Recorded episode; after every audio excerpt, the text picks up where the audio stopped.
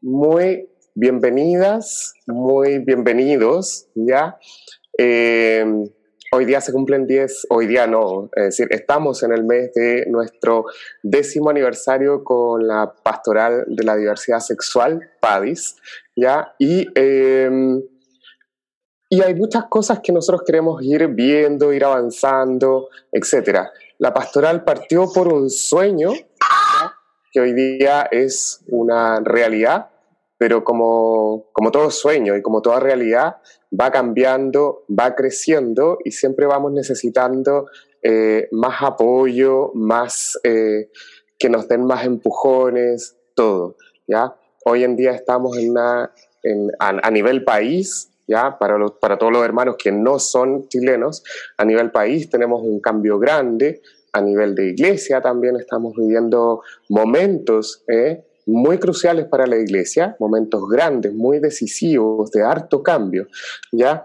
Y eh, en ese contexto es que nosotros hoy día hemos hecho este invitatorio a, esta, a, esta conversa, a este conversatorio, ¿ya? Donde en el fondo la idea es eh, profundizar ciertas cosas, qué nos falta crecer, ¿ya? Como sociedad, como iglesia, eh, criticar desde una manera, desde una mirada constructiva, obviamente.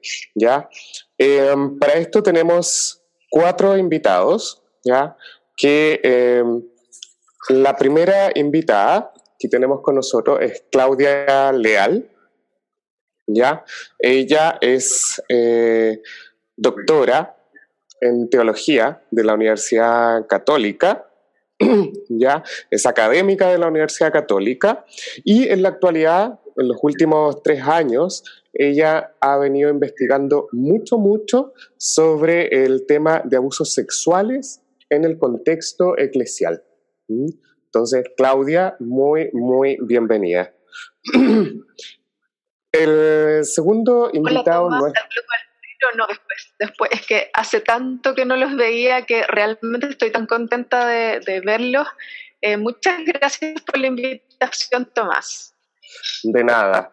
Claudia, por si acaso, si ella se escucha un poquito mal o, si es que ella para hablar a veces se va a cortar, quizás lo más probable su, su video es porque Claudia está en estos momentos en Eslovaquia, ¿no es cierto? Está viviendo allá durante el periodo de pandemia, así es que está ahí con diferencias horarias.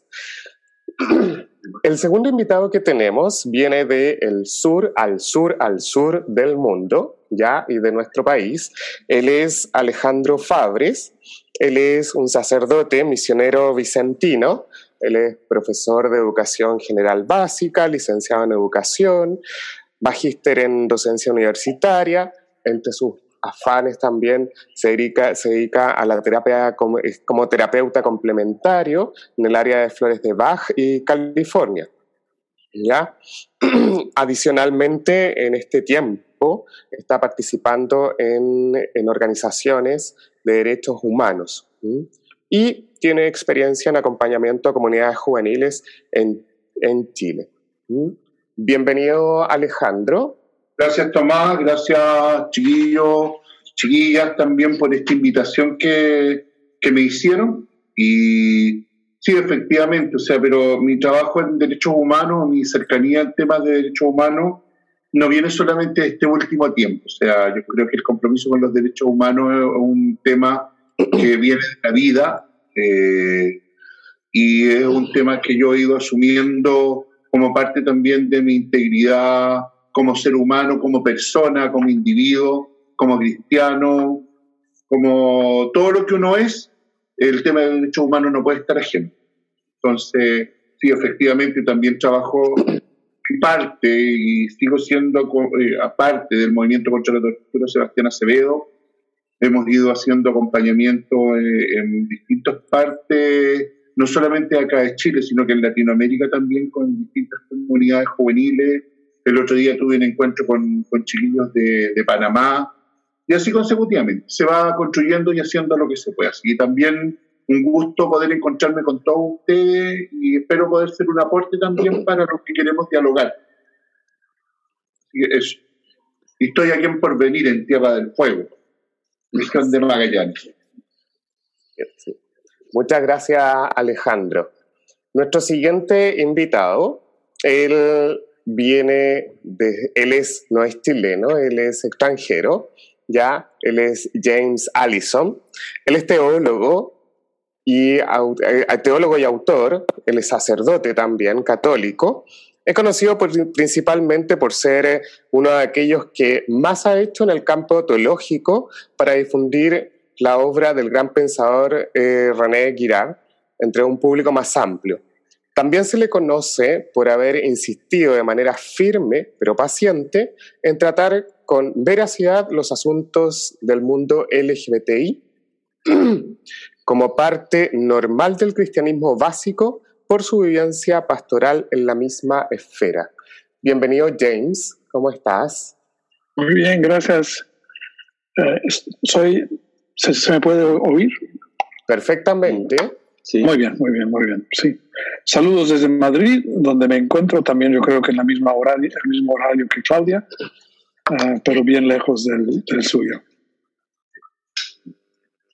Muchas gracias, James. Y por último, nuestro último invitado que tenemos con nosotros, él es muy conocido acá, ya, muy querido también, Benito Baranda, ya. Benito Baranda, él es casado, tiene seis hijos y adicionalmente él es psicólogo. Bienvenido, Benito. Muchas gracias, Tomás. Es una alegría estar con Claudia, con Alejandro y Jan. Eh, desde La Pintana les mando muchos saludos. Eh, me emocioné mucho con la cantidad de personas que están conectadas, así que les agradezco esta oportunidad también de conversar y la distancia, pues estamos tan lejos y tan cerca, ¿no es cierto? Alejandra Jan por venir, Claudia en Roaquia y James en Madrid, yo aquí en La Pintana y todo, cada uno, he visto ahí la cantidad de gente que se conecta a distintas partes, es muy emocionante, así que muchas gracias, es un regalo estar hoy día acá, gracias. Ah, muchas gracias. Bueno, y para los que no me conocen, ¿ya? Eh, mi nombre es Tomás Salgado. Em, en la actualidad soy el coordinador general de la PADIS, la Pastoral de la Diversidad Sexual, ¿eh? en la cual, como bien les contaba, eh, estamos cumpliendo ya 10 años de este sueño, que partió siendo un sueño, una ilusión, y que si no hubiera sido por esos cuatro primeras personas que soñaron esto, hoy día no estaríamos acá, la verdad las cosas. Así es que eso. Bien, como les decía, eh, la idea es como ir conversando, ir reflexionando en distintos tipos, eh, en dos esferas, la verdad, las cosas que podrían decirse que queremos profundizar y reflexionar ante esto, que son la primera parte más bien una parte teológica, antropológica, y una segunda parte eh, más bien social, actual, contingente. ¿ya? Antes de continuar y todo, sí dar un avisito. Van a ser dos horas, por ende, evidentemente va a ser un poquito cansador, ¿ya? Eh, vamos, a vamos a hacer todo lo posible para poder también eh, que haya un momento de diálogo, de preguntas, etc. Lo ideal es que las preguntas que quieran ir haciendo las vayan eh, anotando en el chat. Va a haber por ahí una persona que va a ir anotando las preguntas con nombre y todo, ¿ya? Y ojalá que tengamos el tiempo para poder contestarlas. Ya lo otro, más o menos como a las 6, la idea es como hacer un pequeño corte de unos 10 minutos, ya no más allá de eso, y retomar de ahí hasta las 7, ¿ya? Muy bien. Bueno, en la actualidad, la verdad las cosas, eh, día a día somos testigos de cómo muchas y muchos laicos se abren a la inclusión de la diversidad, ¿ya? También esa apertura se da en algunos movimientos, en congregaciones, en líderes espirituales. Sin embargo, en la actualidad, nosotros como pastoral, y quizás muchos, no vemos lo mismo en la jerarquía de la iglesia, ¿ya? en el mundo jerárquico de la iglesia. Aquí parte quizás la primera pregunta, ¿ya? y aquí partimos propiamente con nuestro conversatorio. ¿Por qué creen ustedes que ella, la iglesia, le sigue costando una reflexión más profunda y de verdadera inclusión frente al mundo de la diversidad sexual. ¿Cuál es la opinión que ustedes tienen eh, de, la, de, la, relación entre la diversidad sexual y la iglesia y sobre todo con la jerarquía de ella?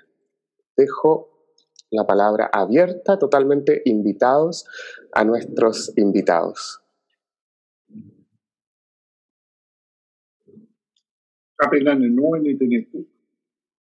Tomás, sí, eh, yo creo que cada uno de nosotros tiene mucho que decir. Yo podría comenzar tranquilamente, ¿no? Diciendo que, que en, en el escenario actual son muchas las instituciones que tienen y experimentan esta misma dificultad. Hace un par de, de días me apareció en el Twitter que por primera vez hay una rectora de la Universidad La Sapienza en Italia, una de las universidades más antiguas de Europa. Eh, hace un poco más de algunas semanas se nombró por primera vez un cardenal eh, afroamericano en Estados Unidos. Estamos llenos en nuestros días de primeras veces.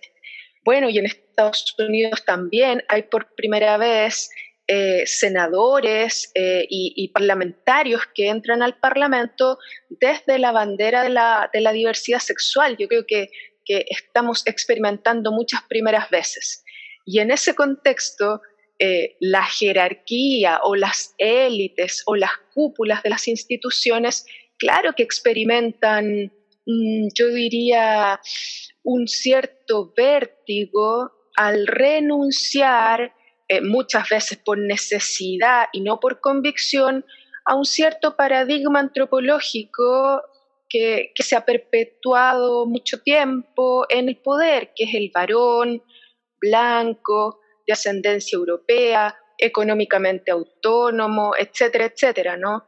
Entonces, por una parte, eh, no me sorprende porque en el conjunto ¿no? de las instituciones eh, esa dificultad está presente.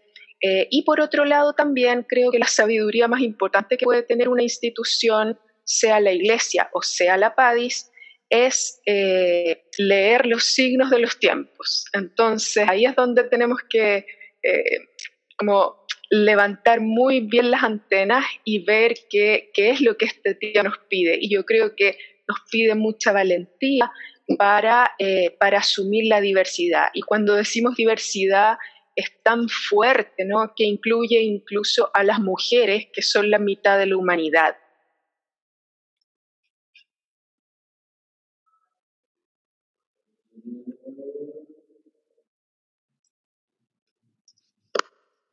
Muchas gracias, Claudia. Muchas gracias. Ahí tocaste un punto súper clave, que es como tema mujeres, ¿eh? que vamos a ir para allá, pero es un punto importante para que todos ahí lo guarden en la retina, sí o sí, el tema que de mujeres. No sé, James, Alejandro, cuéntanos. Estás puteado.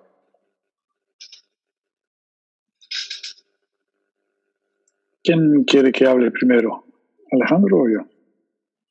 Adelante, James. Ahí sí. No, ahí sí. Pues eh, va, perdón. Me había dado la palabra a mí. O como quieran, lo que pasa es que estabas muteado, Alejandro o James, como quieran. James, te cedo la palabra. Ok, ok. Mire, para dar seguimiento un poco a lo que estaba diciendo uh, Claudia, um, y voy a, a hablar con, con, franqueza sobre esta cuestión. Uno de los grandes problemas para la jerarquía de la Iglesia tratar con esta cuestión es sencillamente que la mayor parte de sus miembros son gays closetados. O sea, el closet eclesiástico es una realidad muy fuerte.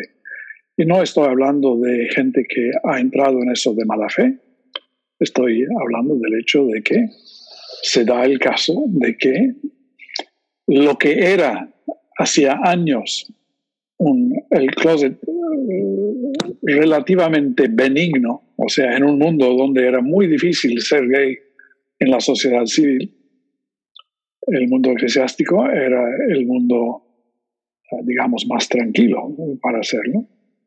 Pero durante los últimos 50 años esta situación se ha invertido, de manera que en la mayor parte de las sociedades civiles esta realidad se vive ya con cada vez mayor honestidad, transparencia y garantías legales en la esfera civil, mientras que lo que otrora era, digamos, una hipocresía blanda, se ha convertido en una hipocresía dura, donde ya no se trata de mm, no, ah, no tirar piedras en casa de vidrio, de, querer ser muy misericordioso con tanto que no se dijera nada, que es como era antes, sino ahora sí una necesidad absoluta de no ser aquello, de no ser visto como aquello, cuando en, en muchos casos se es. Ah, y el resultado es que es muy difícil para un estamento que tiene una fortísima presencia gay, pero gay con opción por el closet, por el armario. Entonces, por supuesto, es un asunto que es, produce una alergia para ellos hablar sobre esto.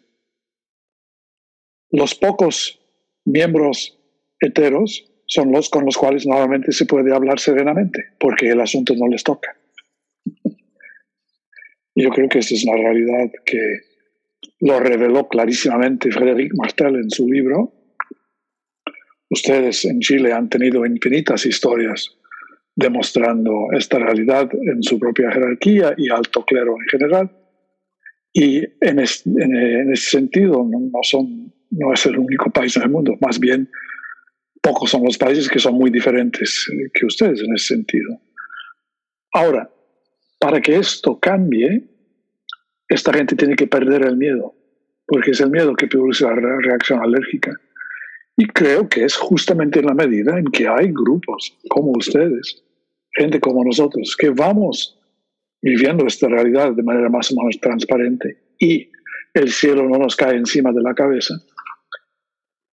En la medida en que gente hetero de buena voluntad les van notando esto del alto clero y dicen, mira, ya, bájale, ya no, no se preocupen tanto, no tienen que vivir este miedo. Yo creo que podrán salir de la vergüenza que, que, domina tanto este asunto. Entonces es parte de la respuesta al por qué la dificultad del, del mundo clerical. Muchas gracias, James. Alejandro, tú querías aportar. Sí, concuerdo plenamente con lo que señalaba Claudio y con lo que señala James. O sea, yo creo que una de las cosas que, que a la iglesia, a la jerarquía, eh, les cuesta y nos cuesta, porque yo, siquiera por ser cura, soy parte de esa estructura, eh, cuesta a veces mirar estas cosas o mirar estas realidades, no estas cosas, estas realidades, es porque nos da miedo enfrentarnos a aquello de lo cual nosotros no podemos manejar o no podemos hablar porque tenemos desconocimiento, porque tampoco nos hemos actualizado, digamos, con las realidades antropológicas, sociológicas, afectivas, sexuales. Para nosotros todavía no nos convencemos que la homosexualidad ya no sea una patología. Muchos todavía la siguen tratando y hablando de ella como una patología, como una enfermedad, siendo que el DSM-3 la, sacó el año 78 de sus listados de, enfermedades. Entonces, a nosotros nos cuesta eso, nos cuesta enfrentarnos a esa realidad y una cosa que, que James hizo énfasis y que es súper real, que es el tema del miedo. Yo creo que a nosotros nos da miedo y nos da miedo ¿por qué?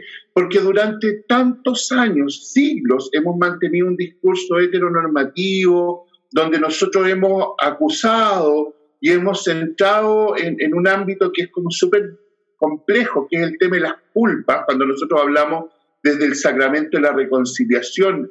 A mí me gusta mucho hablar de reconciliación más que el sacramento de la confesión. Yo siempre le digo a los, a los chiquillos cuando trabajo en colegio, cuando yo hablo de la, de la confesión pongo mucho énfasis en el pecado. Cuando hablo de la reconciliación pongo énfasis en el perdón y yo creo que Dios vino a eso. Jesús se hizo carne para eso, para perdonarnos, pues, para ayudarnos a caminar desde la misericordia. Entonces, nosotros hemos hablado tanto del pecado y le decíamos a la persona que tú no podés comulgar porque tú usáis yuto, no podés comulgar porque usáis preservativo, tú no podés comulgar porque sois conviviente, tú no puedes comulgar porque eres homosexual. y resulta que nosotros teníamos la bolsa de gatos aquí adentro y estábamos calladitos.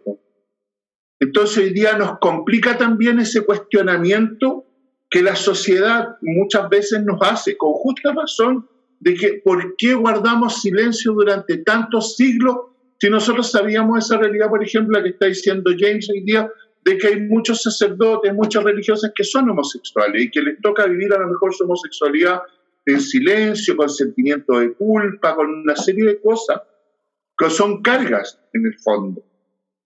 Entonces, yo creo que este tema es un tema que tenemos que empezar a reflexionar y la jerarquía va a tener que empezar a mirarlo. Gracias a Dios hay tres elementos que siempre están ahí presentes eh, en, la vida de la iglesia. Una es la tradición, el otro es eh, el ámbito del magisterio y eh, la palabra de Dios. Y la palabra de Dios, a ver, me dicen, ahí aparecen muchos textos que, castigan la homosexualidad, sí, la, condenan porque estaba ligada a los cultos idolátricos, más que nada, era por ese motivo. Jesús, que es la gran palabra del Padre revelada, no tiene ningún antecedente de cuestionamiento hacia la homosexualidad. El otro que cuestiona un poco es San Pablo, que tiene todo su proceso farisaico encima. El magisterio se ha dedicado a hablar y ha mantenido unos discursos que van ligados a, la tónica que ellos han mantenido durante siglos y que yo creo que el magisterio va a tener que ir evolucionando también con los años. Y tenemos que escuchar al pueblo, la tradición. Y por eso es importante organizaciones como la PADI, porque nos van demostrando que tenemos que empezar a incluir, que tenemos que empezar a integrar. No digo aceptar porque, porque yo creo que eso es una cosa inherente. Entonces, desde ahí es que yo creo que tenemos que hacer esa reflexión y ese trabajo. Entonces, trabajemos, eh, trabajemos por esto, revisemos por esto. y ojalá podamos hacer este trabajo en conjunto como dijo alguien por ahí, ojalá algún día la PADIS desaparezca. Y desaparezca porque nuestra iglesia ha evolucionado tan profundamente que ya no necesitamos una pastoral de la diversidad, porque la diversidad está integrada en nuestra realidad. Muchas gracias, Alejandro. Tomás, perdona que, perdona que me meta. ¿Puedo, ¿Puedo, decir algo? Sí, obvio, Claudia. Es que hace pocos días salió salió el informe McCarrick, ¿no? Que es un informe independiente que el Vaticano encargó sobre este cardenal estadounidense que durante los últimos tres papados, em, digamos, persistió en conductas abusivas y, los papas sabían, ¿no? Entonces, bueno, eh, Francisco tiene el mérito de haber encargado este informe independiente que tardó dos años en realizarse. Ese informe yo se los recomiendo muchísimo, tiene 400 páginas, uno puede ir seleccionando lo que más le interesa, ¿no? Pero deja de manifiesto un montón de cosas que tienen que ver con el argumento que estamos tratando. Y, y bueno, a mí me gustaría resaltar una, y es lo siguiente. En el sistema de justicia canónico es el estamento clerical el que juzga a los laicos y es el mismo estamento clerical el que se juzga a sí mismo. Entonces ahí hay una desproporción y es evidente la, rigidez ¿no? y la tremenda eh, exigencia ética que se pone en el, eh, en el estamento laical ¿ah? y la desproporción que hay eh, con la laxitud y la yo diría incluso ambigüedad con que el estamento clerical se juzga a sí mismo. Evidentemente, ah, hay, eh, hay harto paño que cortar. Gracias, Tomás. De nada, de nada. Benito, cuéntanos. Sí, pues, muchas gracias. Aportar. Sí, yo comparto lo que se ha dicho plenamente y me gustaría solamente agregar algo que, yo creo que hay una luz de esperanza, porque eh, cuando uno ve la jerarquía y la estructura de la iglesia, esa jerarquía es hija de una época. es hija de una época donde también la cultura castigaba fuertemente a las personas homosexuales. Entonces, ha habido un profundo cambio cultural, entonces lo más probable es que la jerarquía que va a venir va a ser hija de otra época, ¿ya? Y para eso tenemos que presionar. Eh, algo lo que decían, cierto? Alejandro, James, también Claudia, eh, si vamos tomando mayor conciencia de la dignidad en medio de esa diversidad, que a lo mejor para muchos sigue siendo un misterio, ¿no es cierto? Comprender no, no solo la diversidad sexual, las otras diversidades del mundo que todavía se, eh, son incomprendidas, yo creo que, que nos vamos a ir aproximando a un entendimiento mayor. No, no conozco la experiencia de todas las personas que hoy día están conectadas, de todas las personas homosexuales que hoy día están conectadas, pero me imagino que en, muchas y muchos de ustedes la experiencia con sus familias ha evolucionado algo distinto. A lo mejor algunas y algunos lo están pasando pésimo, pero en muchas personas eh, ha evolucionado y la comprensión de parte del cercano familiar eh, es mayor, porque al final eh, han tenido que ejercer, tener un cambio muy fuerte, a pesar, un cambio casi contracultural, sobre todo los que están más vinculados a la Iglesia Católica por la posición histórica, ¿no es cierto?, de la jerarquía de la Iglesia Católica. Entonces, mi comprensión de esto es que lo que viene es que fruto de ese cambio eh, lo veo en mis hijos, la, percepción que se tiene de esa realidad desde la vida católica hoy día es tan distinta que eso va a tener un efecto después en la jerarquía, naturalmente va a tener un efecto en la jerarquía, o en los sacerdotes, las religiosas, en la vida en que lo vayan enfrentando. Eh, y algo de eso yo creo que va a ir ocurriendo en esta iglesia, en esta iglesia que estamos viendo. Es un cambio muy fuerte. Me, quedo con lo de James como psicólogo, esto que decía él, eh, eh, que me tocó vivirlo fuertemente y después de leer el mismo libro que citaba James, me acordaba, a mí me tocó estudiar en Roma cuatro años, en uno de los institutos más conservadores de Roma, junto con mi esposa, y por lo menos eh, la mitad de las personas con las que tuve interacción en el Vaticano eran personas homosexuales y tenían altos cargos dentro del Vaticano. Y por supuesto que eso lo tenían en el closet, ¿ya?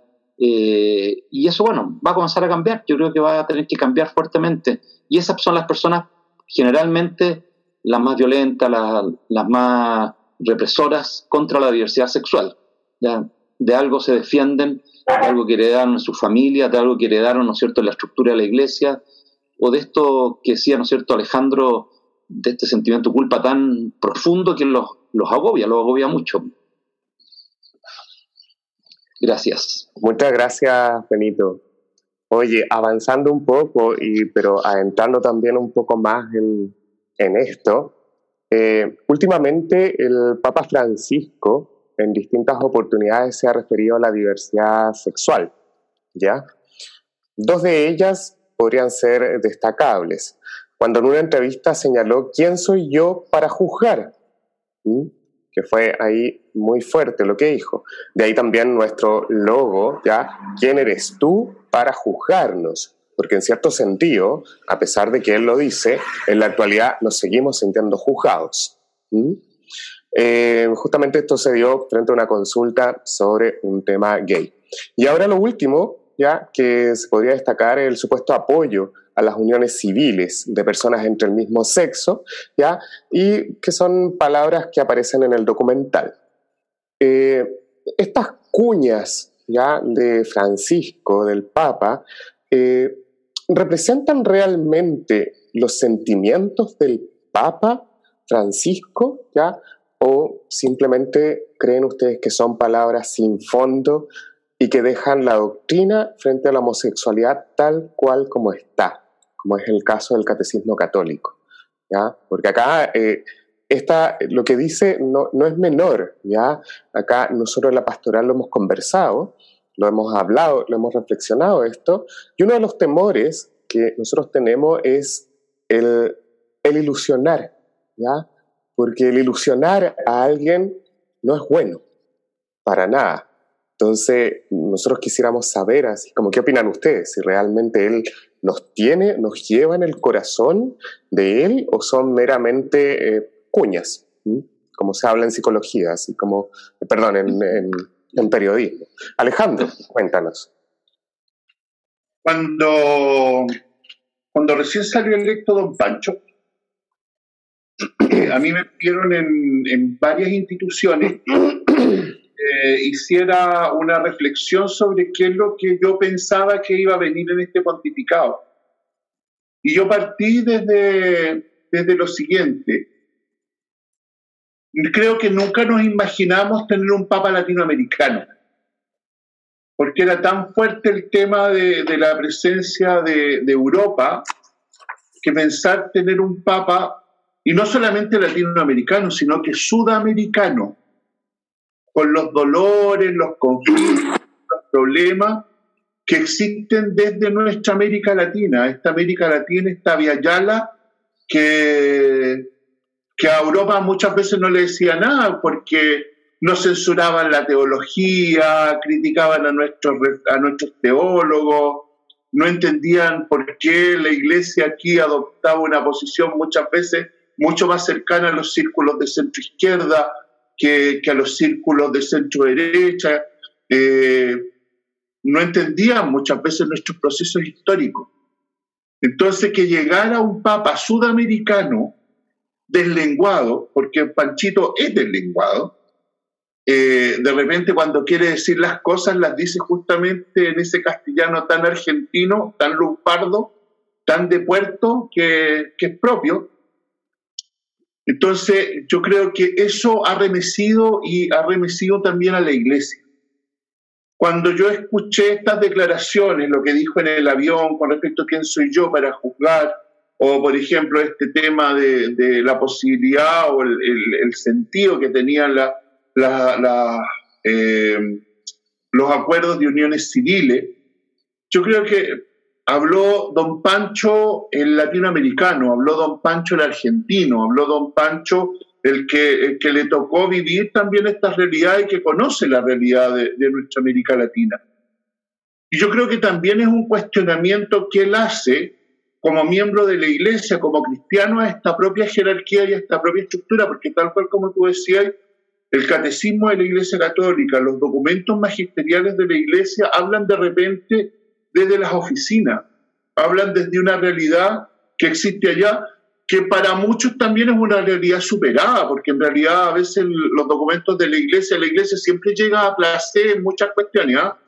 ¿Ah? La Iglesia eh, asumió el, el, el tema de los derechos humanos como 50 años después que ya se habían hecho todas las declaraciones había y por haber. La Iglesia asume el valor de la democracia cuando ya había surgido la Revolución Francesa, ya habían pasado las repúblicas, ya había pasado una serie de cuestiones. Entonces yo creo que el Papa lo que está haciendo hoy día es empujando a su propia jerarquía y a esos grupos que también él tiene de oposición, porque el Papa no es tonto, dentro de la, de la jerarquía, dentro de la estructura católica, hay grupos que, que son muy conservadores, que están en contra de esta doctrina que el Papa de alguna manera está tratando de levantar. Eh, entonces también les está diciendo a ellos, oye, miremos la realidad de las personas, miremos la realidad de la gente. Es como, por ejemplo, que nosotros aquí en Chile nos hubiéramos opuesto al acuerdo de unión civil, que yo sé que hubo algunos obispos y algunos sacerdotes que no estaban de acuerdo. A mí cuando me preguntaron en un momento determinado dije yo, pero ¿qué nos complica a nosotros si la iglesia está separada del Estado desde 1925? Entonces, por lo tanto, nosotros no podemos esperar que el Estado chileno legisle según los usos y antojos de la Iglesia Católica, porque el, el, Estado tiene que darle una apertura a todos, no solamente a los que piensan como yo. Y es lo mismo que pasó con la ley de divorcio, y es lo mismo que ha pasado con la ley de aborto por las tres causales, etcétera, etcétera. Entonces, yo creo que el Papa está forzando un poco con sus palabras. Ahora, que no a lo mejor no lo ha escrito, no lo ha señalado con esa fuerza, porque también tenemos que entender que dentro de este se da este ámbito medio diplomático, estos cuestionamientos, los tiras y afloja, lo que dice un teólogo, lo que va a decir el otro, y así consecutivamente. Y la iglesia es lenteja, Entonces, nosotros recémoslo, trabajémoslo y vivamos lo que tengamos que vivir, porque esto también va a provocar que el cambio se dé en algún momento se va a tener que dar chiquillo. Entonces yo creo que el Papa, esas son las palabras que dijo, y las dijo sí desde el corazón, las dijo desde el convencimiento. A lo mejor le falta un poquito más, más de empoderamiento, pero eso piano piano, se va a dar en algún momento, de eso estoy seguro. Y si no se da, yo creo que el pueblo de Dios lo va a forzar, pero tranquilo. Muchas gracias, Alejandro. Claudia, yo por ahí te vi que querías hablar, levantar la mano, complementar. Sí, quería comentar algo. Eh, mm, Esto puede que yo me lo esté imaginando, ¿de acuerdo? Pero yo creo que Francisco ya no es tema si los gays o gente de cualquier identidad sexual es parte o no es parte de la iglesia, eclesialmente hablando, eclesialmente hablando. Sin embargo, a partir de un par de comentarios o conversaciones que yo he tenido con canonistas, tengo la impresión de que ahora el terreno de batalla se está trasladando hacia el matrimonio sacramental. ¿Por qué digo esto? Porque durante mucho tiempo, durante mucho tiempo, en muchos estados nacionales, la Iglesia hizo muchos esfuerzos para que el matrimonio sacramental fuera reconocido civilmente. ¿Y qué es lo que sucede? Es súper paradojal porque una vez que lo logra, el matrimonio pierde fuerza como institución cultural. El matrimonio en Chile tiene poquísima fuerza cultural. El 76% de nuestros niños nacen fuera del matrimonio. ¿ah? Entonces, algún canonista por ahí ha dicho, ha dicho que paradojalmente hoy día la iglesia quiere separar y nuevamente distinguir la comprensión de matrimonio sacramental y de matrimonio civil, ¿no? Y creo que en esa línea, en esa línea, Francisco sabe, sabe que un, un, paso de justicia importante, pero al mismo tiempo un paso coherente con una cierta versión de la doctrina sobre el matrimonio sacramental, es decir, mira, las uniones civiles eh, de homosexuales, perfecto, perfecto. Mire, matrimonio sacramental, no. ¿Ok? a ver, te repito, puede que yo me esté imaginando esto, pero me parece que, que de ese tipo.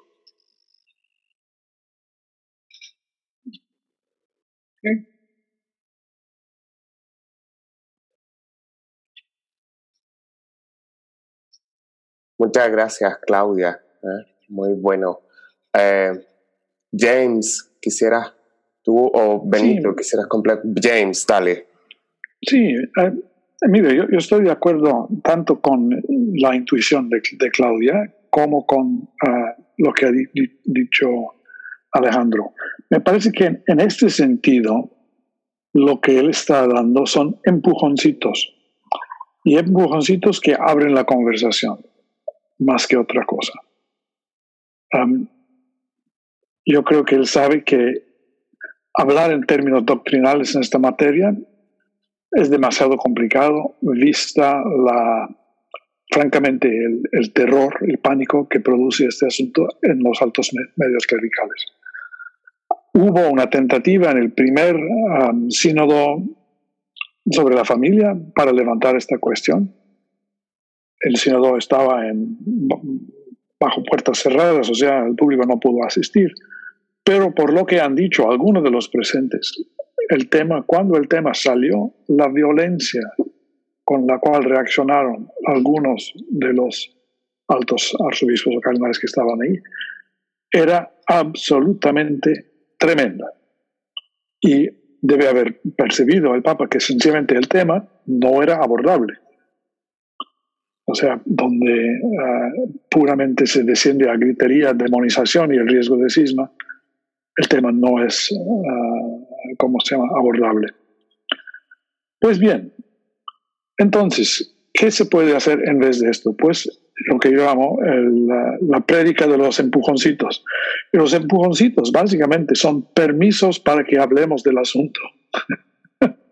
¿Qué es lo que sé? ¿Qué es lo que, lo que lo que se ha dado. O sea, él consiguió abrir el juego para que hubiese conversaciones a partir de eso, de quién soy yo para juzgar, y también en esta segunda vez con el, empujoncito mucho más ambiguo de, lo del, de, la, vida civil. Ahora, que esto corresponde a su corazón, sé, porque él me ha hablado por teléfono. Yo sé por otros amigos míos a quien él ha hablado por teléfono. O sea que su corazón es uh, un corazón pastoral que comienza a partir de donde la gente es, no a partir de alguna visión completamente uh, aristotélica falsa de lo que deberíamos ser. Eh, yo creo que por uh, ahora la solución que él ve, y esta es mi, interpretación, es lo que yo llamaría la solución Amores Letizia, que fue aquel documento final de los dos sínodos sobre la familia.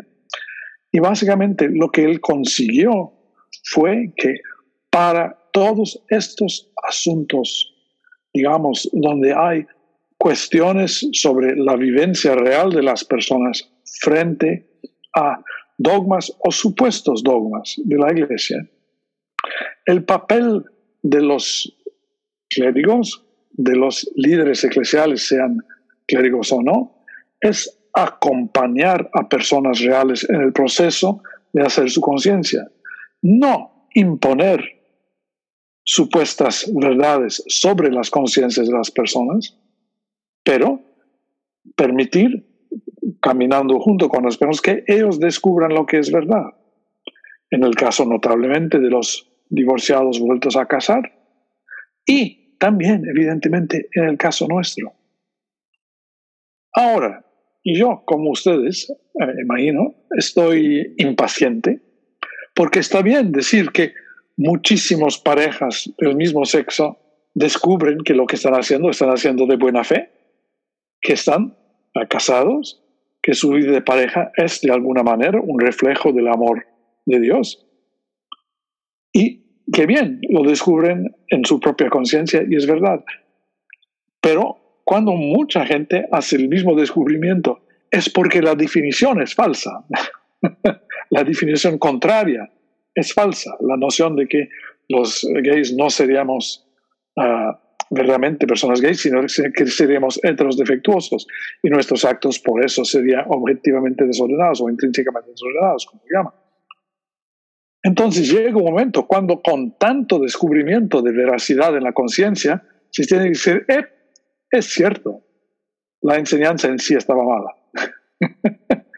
y yo creo que estamos viviendo todos nosotros en el espacio de esto, el espacio abierto por la importancia de que se acompañe a las personas mientras descubran la verdad y se espera mientras que el Papa pueda tener el suficiente coraje para decir, pues ya, ya todo el mundo está suave con esto, ya vamos a cambiar la definición.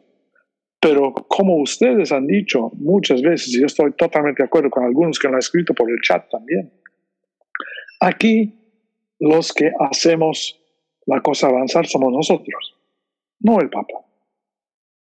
El Papa es el que mete la crema pastelera al final.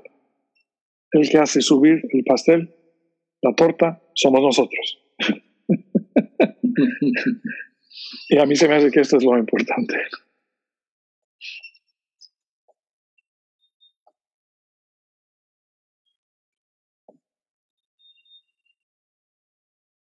Sí, Tomás, eh, quería yo agregar ahora, un, luego de lo que habló James, eh, eh, yo había notado cuando nos mandaron las preguntas que el Papa estaba empujando. Eso había dicho yo y lo había puesto escrito acá, empujar. las comunidades ya están viviendo esto. el país existe. Y mientras las comunidades lo vayan viviendo, esto se va a ir transformando. Yo no, no, no le tengo tanto temor. El peso que ya puede tener la jerarquía eh, es, inferior a lo que tenía en el pasado. Eh, la legitimidad es distinta a la que tenía en el pasado. Eh, la presión o amenaza con un dogma o excomunión es distinta a la que tenía en el pasado. Entonces, la verdad es que no, yo creo que esto es un cambio que ya comenzó en la base de la iglesia y va a ir premiando toda la iglesia. Y nos vamos a ir acostumbrando, ya lo estamos haciendo en las familias, lo estamos haciendo en nuestros barrios, lo estamos haciendo en nuestras comunidades, eh, y yo procuraría que eso vaya ocurriendo en nuestras comunidades, porque ese cambio cultural que ocurre dentro de la iglesia, bueno, es el mismo cambio, la Claudia lo dijo al inicio, es el mismo cambio en el caso específico de Chile y otros países en relación a la mujer. Mucha gente dice que la mujer debe tener un rol protagónico. Yo les cuento una anécdota. Estuve en una ciudad del norte de Chile en vacaciones y en eso el párroco en la misa dominical llegó y dijo, oye, les quiero presentar dos religiosas que las nombraron párrocas. Y una de ellas predicó. Nos paramos a aplaudir toda la parroquia. Y las mujeres no aplaudían con mucho entusiasmo, las mujeres mayores como que no le gustaba mucho que estas religiosas fuesen párrocas. O sea, es un cambio cultural, mientras que los jóvenes todos aplaudían, y las jóvenes, las mujeres jóvenes aplaudían, pero estaban felices que esas monjas iban a ser párrocas. En el norte, Tierra Amarilla, si mal no recuerdo, y en otro lugar también, no sé, yo creo que era Diego Almagro. Eh, entonces yo digo, ese cambio, si la base ya comienza a comprenderlo así, eh, yo veo a mis hijos, como les comentaba antes, que tienen menos de 30 años, y ya lo entienden así.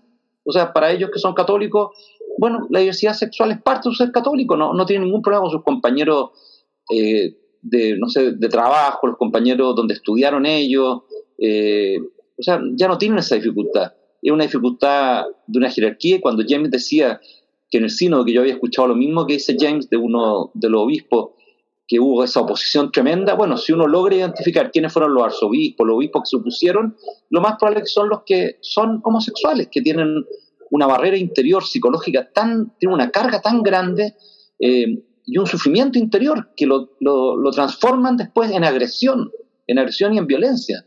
¿ya? Y yo creo que eh, yo no gastaría tanta energía en eso, no gastaría tanta energía en entender qué, se va a provocar. Yo creo que este empujón del Papa ya comenzó a abrir la conversación. Nuestras comunidades lo están abriendo. Uno de ustedes estuvo en, en nuestra reunión de comunidad y lo invitamos no porque nosotros tuviésemos alguna comprensión diferenciada, porque uno de nuestros compañeros, que es bien avanzada y bien progresista, estaba enredado. Y le dijimos, bueno, invitemos a alguien a conversar.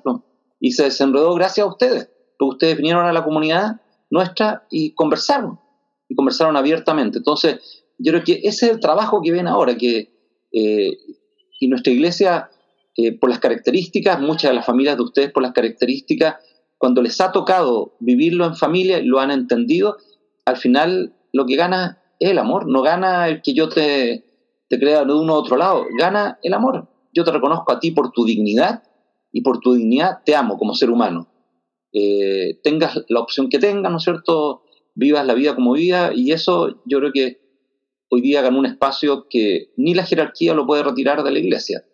si lo retira y presiona más, lo único que va a hacer es dañar más la legitimidad de la jerarquía, nada más. O sea, va a ser más daño para ellos, pero se va a fortalecer la comunidad. Así que no. Y se va a relativizar también la enseñanza, ¿ya?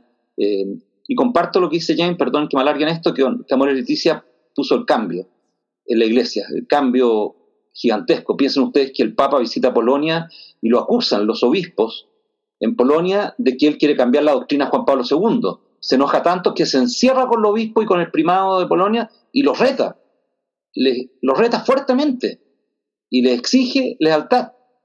¿ya? Eh, y que no va a cambiar una doctrina porque la doctrina es la de Jesucristo, la del Evangelio, no es, no es la de este papa o la del otro papa.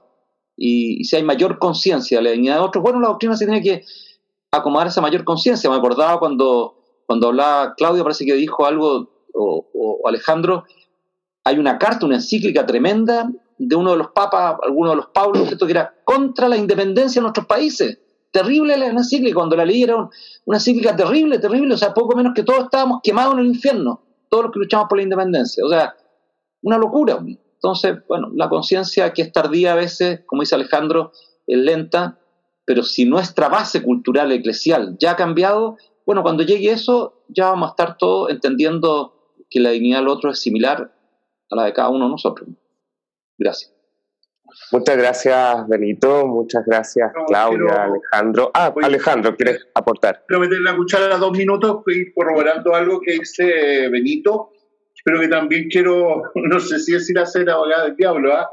pero cuando nosotros hablamos de, este sentimiento represor que existe en, muchos obispos, sacerdotes que viven su homosexualidad desde esta manera disfuncional, eh, yo quiero señalar en favor de esto que esto es una situación que se da en, todo, en todos los seres humanos que viven esa represión. O sea, no pensemos solamente que es en los obispos, en los curas que viven este tema. O sea, todas aquellas personas que viven esta tensión represora generalmente demuestran una antipatía y una situación por, esa situación, por ese tema que ellos sienten que en cualquier momento les puede saltar eh, a su propia vida, les puede ensuciar su, su, dignidad o le puede ensuciar su, su... Ay, se me da la palabra en este momento, estoy cansado. Eh, imagen. Eh, su imagen, su imagen. Entonces, este es un tema que, que es propio del ser humano, de aquellos que viven esa represión. Entonces, para que no pensemos solamente que, que, es como en los obispos y esta cuestión, se da justamente porque ya estamos dialogando desde este ámbito, pero esto yo lo he visto también en profesores universitarios, lo he visto en docentes, lo he visto en militares, lo he visto en una serie de personas y yo siempre digo, cuando yo siento que hay mucha eh, virulencia con respecto a este tema, es porque tienen pánico que, que se sepa que ellos en el fondo tienen estas conductas y que después a lo largo de la historia tú vas descubriendo estos elementos. Y lo otro que, quería es una anécdota que a mí me pasó hace mucho tiempo atrás cuando yo era director de un movimiento juvenil nuestro, la Juventud Mariana Vicentina, y tuvimos que viajar a España a, a nuestro encuentro internacional y llevamos algunas preocupaciones, algunas consultas que aparecieron de los mismos chiquillos. Y uno de los temas que, que, salió fue justamente el tema de la homosexualidad. ¿Qué pasaba? Porque en nuestros estatutos antiguos estaba prohibido, digamos, que chiquillos y chiquillas que tuvieran conductas homosexuales fueran parte del movimiento. Entonces llevábamos eso para poder sacarlo, para poder cambiarlo. Entonces yo les dije, lo tiré a la palestra y le dije a los chiquillos, los quiero escuchar a ustedes. Antes de dar mi opinión, yo los quiero escuchar a ustedes, chiquillos. ¿Qué opinan? No, que tenemos que sacarlo porque esto es una cuestión que ya está fuera del tiempo. Y hoy día nosotros tenemos y conocemos a nuestros amigos y sabemos que hay chiquillos que son gays y todo. Y salió toda la defensa. Ya, yo les di mi parecer también desde esta misma perspectiva que lo estoy señalando, que para mí era súper importante integrarlo y todo, pero quería escuchar a los jóvenes. Y lo llevamos a, Europa, lo llevamos a, a la Asamblea Internacional. Y cuando lo conversamos con los asesores internacionales y todo, a mí me gustó mucho eh, monja y cura, ¿sabes que para nosotros eso ya no es tema? Nosotros aquí lo tenemos superado. O sea, no nos echamos a preguntar si, si un chiquillo que es homosexual, una chiquilla que es lesbiana puede entrar al movimiento, porque yo no le voy a hacer ninguna exigencia más o menos de la que le hago a los mismos cabros que participan en el movimiento, que mantengan un respeto, que sean así, que tengan...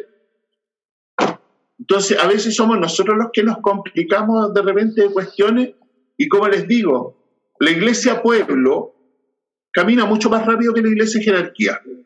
Es como la lectura de, la corrida del sepulcro de Juan y Pedro.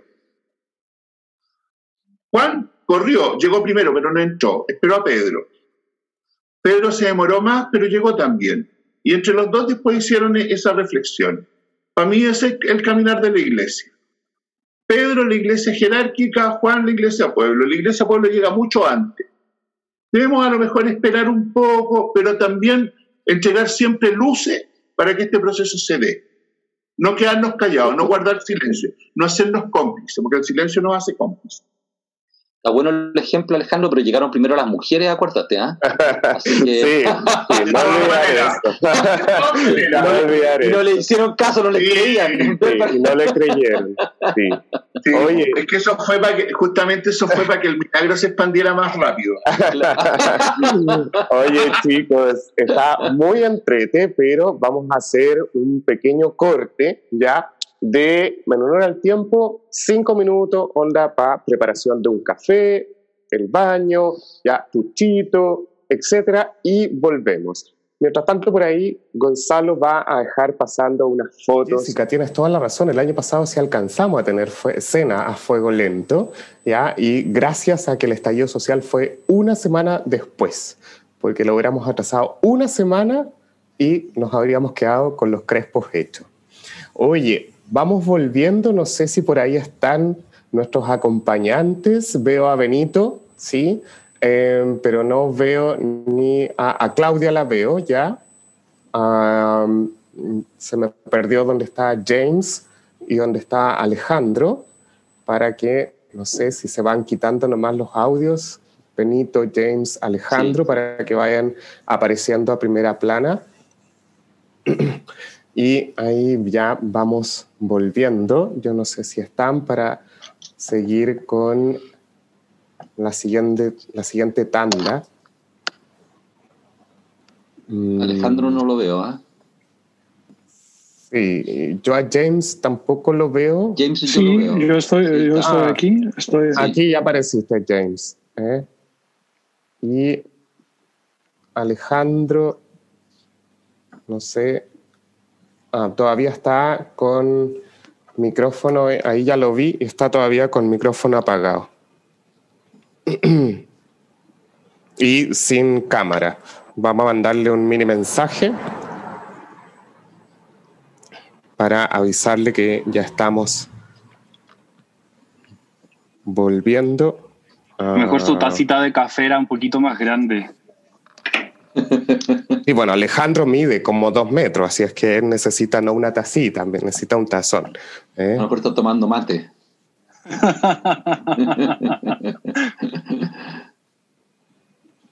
Puede haberle ahí le mandé.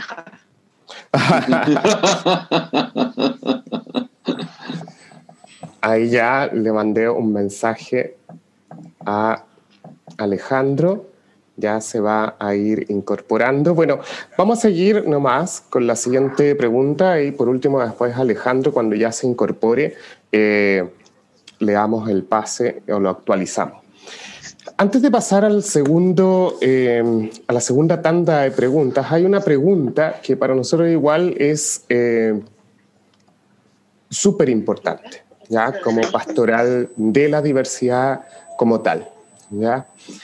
Eh, nosotros pensamos que un gran desafío para la sociedad y el mundo pastoral en general, cuando yo digo pastoral en general, no me refiero tan solamente a nuestra pastoral, sino que es el mundo pastoral social, es poder comprender e incorporar el mundo de la transexualidad. Y aquí va la pregunta que en el fondo va desde la realidad formativa de cada uno de ustedes. No, ¿eh? Teológica, psicológica, eh, de consagrados, de sociedad, ya de sociedad civil, ¿ya? ¿Qué elementos creen ustedes que se puede aportar para ayudar en esta comprensión y en esta incorporación, pero no una incorporación de forma especial? Ya entiéndase, por favor, de que el mundo trans no es diferente sino que una incorporación en su totalidad, en su esencia total como persona. Benito, tú que eres psicólogo, te doy la palabra, el, puntapié inicial. ¿eh? Bueno, yo vuelvo a insistir ahí que como ha habido una cultura que ha desconocido también esa transexualidad y yo creo que una de las grandes barreras es la barrera educacional. Cuando tú hablabas pensaba no solo en la transexualidad, sino, por ejemplo, ¿por qué existe la PADIS y por qué ustedes, miembros de la PADIS, no están integrados en el resto de las comunidades? ¿Por qué tienen que hacer comunidades aparte para poder acompañarse? Y, si trabajamos efectivamente para ir construyendo una base de inclusión, no, son comunidades, eh, bueno, heterogéneas en su diversidad, ¿ya? Eh, la educación nuestra, por supuesto, es una educación eh, que sigue siendo con esa estructura más patriarcal y, que impide el acoger esa diversidad, ya sea en la estructura escolar, desde lo preescolar, ¿no es cierto?, en adelante, y después, por supuesto, en la manera en que se desarrolla la enseñanza básica y media. Entonces, yo diría que la vía por donde tú lo vas a poder ir rompiendo esto y transformando es la educación. Y en eso, bueno, hay hartas barreras. Acabamos de tener una dificultad en el Parlamento chileno para poder meter la educación sexual como parte de la formación de las personas. Hubo una gran discusión y al final se sacó. Y se dice que se queda en manos de la familia y, bueno, las familias no la realizan. Eh, porque les cuesta mucho integrar esa diversidad. Cuando las familias son tan pequeñitas, de uno o dos hijos, cuando esa experiencia no está dentro del hogar. Si está dentro del hogar es más fácil, pero si no está dentro del hogar, al final, por supuesto, esa familia le cuesta mucho integrarlo en su tarea cotidiana. Entonces, yo creo que la, la manera de poder tú ampliar tus imágenes del mundo es a partir de las experiencias.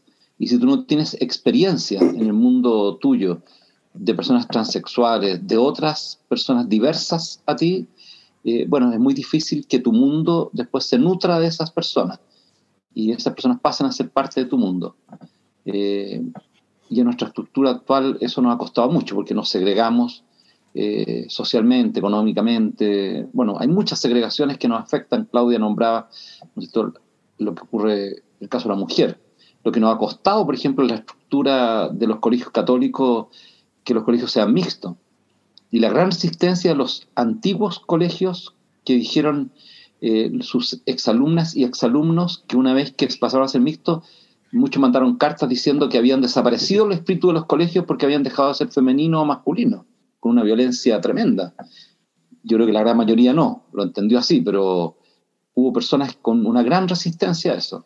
Entonces, para mí, la gran transformación en el ámbito de la experiencia de los otros y esa experiencia tú la logras en la educación. Ustedes le ha tocado dentro de sus familias el vivir las, las experiencias que les ha tocado vivir y eso ha transformado a su familia, ha transformado a quienes somos cercanos también a usted. Entonces, yo creo que nos tenemos que ir abriendo a esa experiencia y la educación lo tiene que provocar. Y la educación católica lo tiene que provocar mucho, mucho. Eh, eso es. Gracias. Muchas gracias, Benito. Claudia o James. Sí, yo estoy tan profundamente de acuerdo con Benito en esto de que la educación es una materia clave. Eh, y una de las grandes intuiciones del feminismo, para repetirme un poco, pero una de las grandes intuiciones del feminismo es que lo privado es público. Entonces, es materia de discusión cómo las personas aman, cómo las personas sienten, cómo experimentan su sexualidad, cuáles son los valores que se están transmitiendo en nuestra experiencia de la sexualidad. Y en ese mismo sentido, ¿no? Eh, la familia también es un asunto absolutamente público. ¿ah? Eh, entonces ahí falta un poco de, eh, como de, conciencia de que muchas veces vivimos en una especie de falacia neoliberal, ah, eh, según la cual lo que hacemos entre nuestras cuatro paredes no tiene ninguna repercusión en la manera en que se construye el colectivo. Ah, yo pienso que nosotros nos merecemos como sociedad menos segregación. ¿ah? Eh, no es que queremos acabar con las segregaciones que mencionaba Benito por caridad o, ni siquiera por justicia, es por un deseo profundo de eh, conocer las experiencias de los demás y experimentar la tremenda conversión moral y afectiva que es aprender a conocer y a querer a alguien diverso ¿ah? Eso nos cambia la vida para bien. No es, una cuestión eh, que está en los libros. No, no, no, es algo que te cambia la vida. Y es muy bonito además.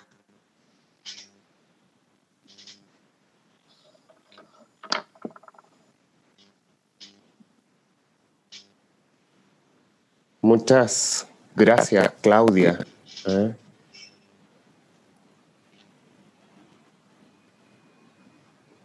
Claudia, ¿estás? Ah, sí. Que como no te vi que volvías, pensé que te habías caído. ¿eh? Sí. James. Cuéntanos. La, verdad no tengo mucho que decir porque a mí se me hace siempre que para esta cuestión es muy importante que sea una persona trans que hable. Ah, eh, se me hace que es, es un asunto que sobre todo necesitamos escuchar en primera persona, que sea una primera persona que, ah, que hable. Y yo tengo mucho miedo de ser ventríloco de una persona no, presente, por así decirlo. yo estoy plenamente de acuerdo con lo que dice tanto Claudia como, como Benito. Educación, educación, educación. Y es el conocimiento de alguien que te abre los ojos, te enseña lo que es otra manera de ver y entender el mundo. Ese es, así aprendemos en conocimiento. O sea, esto es el crecimiento de la ciencia. Pero yo creo que especialmente importante es el protagonismo de las personas trans en primera persona para, para esto. Yo estoy totalmente de acuerdo contigo, James, ¿ya? Eh, de hecho, más, con nosotros en la pastoral, hace poco tiempo atrás, nos visitó Alessia Enjoki. ¿eh? Yo no sé si los, que, los de Chile ubican un poco a Alesia, ella es la actual presidenta de la Fundación Iguales. ¿ya? Eh, es muy cierto lo que dices, ¿ya? que si bien es la mujer o el, mundo trans quien tiene que hablar, pero también hay un tema que a nosotros nos toca hacernos cargo de eso, porque es como casi lo, lo siento, como casi lo mismo eh, el tema de la mujer. ¿eh? Es decir, nosotros nos hacemos el cargo y son ellas las que luchan. Y cuando se, deberíamos de haber sido nosotros los que no, Es decir, la mujer no tendría por qué estar luchando con tener un espacio. No sé si me explico. Ya, hoy en día, creo que el mundo trans tampoco debería estar luchando por tener un espacio, o nosotros tampoco. ¿eh? Creo que la raíz, lo más fuerte, parte desde nosotros mismos, de una aceptación del otro tal cual como es. Y de ahí, poder, de ahí realmente de una aceptación, ya que va muy bien con el tema que decía Benito, va muy bien con el tema de la educación, ya, pero desde una aceptación del otro tal cual como es, nosotros podemos crear lazos y puentes y caminar todos juntos y juntas y juntes de la mano. ¿eh? Es que sí, yo efectivamente ¿eh? es súper importante escuchar la voz ya que venga desde, desde, desde, alguien que realmente, desde los zapatos propios. ¿eh? Pero creo que también es, es, parte de nosotros también ahí hacer un, un trabajo. ¿eh? No sé, Alejandro, no sé si volvió. De acá. Acá está Alejandro. acá. Sí, que estaba recibiendo justo una mercadería que llegó ahora para los, para los hermanos que más lo necesitan también. Entonces que hay que hacerla de circo pobre en esta cuestión, pues guacho. Pero con respecto al tema de la transexualidad, es un tema complejo, ¿ah? no es un tema fácil de, de trabajar.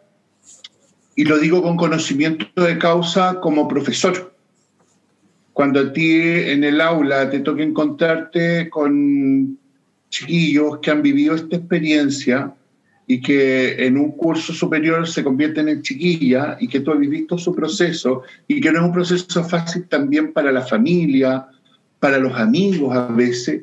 Eh, es un tema que nosotros como sociedad tenemos que reflexionar y comparto lo que han dicho acá, que para mí el tema central en este ámbito es el de la educación, pero el de la educación entendido desde las habilidades blandas, ¿ah? desde la capacidad de empatía, desde la capacidad de tolerancia, desde la capacidad de aceptación, desde la pérdida de los miedos, desde una serie de cosas que yo creo que hoy día, eh, aunque suene raro decirlo, yo creo que la televisión ha hecho su aporte integrando algunos procesos de esto en algunas teleseries, por ejemplo, que ha hecho entender al mundo esta mirada, porque a veces lo entiende la gente que lo vive, lo viven los papás, por ejemplo, lo vivimos nosotros los docentes que nos ha tocado acompañar estos procesos, pero el común de los mortales no lo entiende. No entiende cómo este niñito que era niñito eh, hoy día es niñita, o no entienden cómo hizo este proceso, o cómo los papás le permitieron que hiciera eso, todavía nos cuesta entender que el niño es un sujeto de derecho. ¿Ah? Nos cuesta entender, y yo he estado trabajando toda esta semana eh, justamente en temas de, primera infancia y derechos. Oye, me ha tocado leer harto eh, y algunos autores señalaban cosas que, que, claro, uno que está metido en el tema te suenan de perogrullo, pero entender, por ejemplo, que el niño es un sujeto y no es un objeto, no es que yo como mundo adulto decida sobre él y que el niño también tiene sentimientos, tiene emociones, tiene una serie de cosas que van pasando por estos procesos. Entonces, justamente en la medida que nosotros logremos generar una educación integral, una educación en la cual no solamente pongamos énfasis en los ámbitos cognitivos, sino que también pongamos énfasis en estas habilidades, en, estas capacidades que el ser humano tiene y que tenemos que ir desarrollando, se va a hacer más fácil ir integrando todas estas realidades eh, a nuestra vida cotidiana. Porque la transexualidad es algo que existió que existe y que existirá. Y que dentro, dentro del mundo afectivo, emocional, eh, hay muchas cosas que nosotros desgraciadamente hemos mirado como patologías, como enfermedades, que no son ni lo uno ni lo otro, sino todo lo contrario, como decía un amigo mío. Son cosas que se van dando en la vida y que tenemos que aprender a integrar. O sea, yo creo que esa es la gran palabra integrar, asumir, ¿ah? reconocer. ¿ah? Yo cuando a mí, por ejemplo, me ha tocado encontrarme con, de repente con papás o mamás que, lloran porque sus cabros, especialmente en estas zonas, sus cabros son homosexuales o sus cabros han vivido, están viviendo este, esta experiencia de la transexualidad, eh, que no es lo mismo vivirla en una ciudad grande que vivirla en estos pueblos chicos. Eh, y que yo, yo les digo, y si, su hijo hubiera nacido como una espora, si su hijo hubiera sido un hongo, ¿usted lo hubiera dejado de querer? Me mira, no, ya le digo yo. ¿Por qué tiene que dejar de quererlo? ¿Por qué se tiene que sentir angustiado? Si no es culpa suya, caballero, no es culpa suya, señora. Son procesos que se dan y que algún día entenderemos, pero hoy día tenemos que empezar a, más que entender desde la intelectualidad, tenemos que empezar a asumir desde el corazón. Yo lo siento así, a lo mejor alguien me puede decir, es una respuesta muy simplista, pero a veces las respuestas simples son las que más nos ayudan en la vida y no tenemos que estar buscando las respuestas complejas a la situación.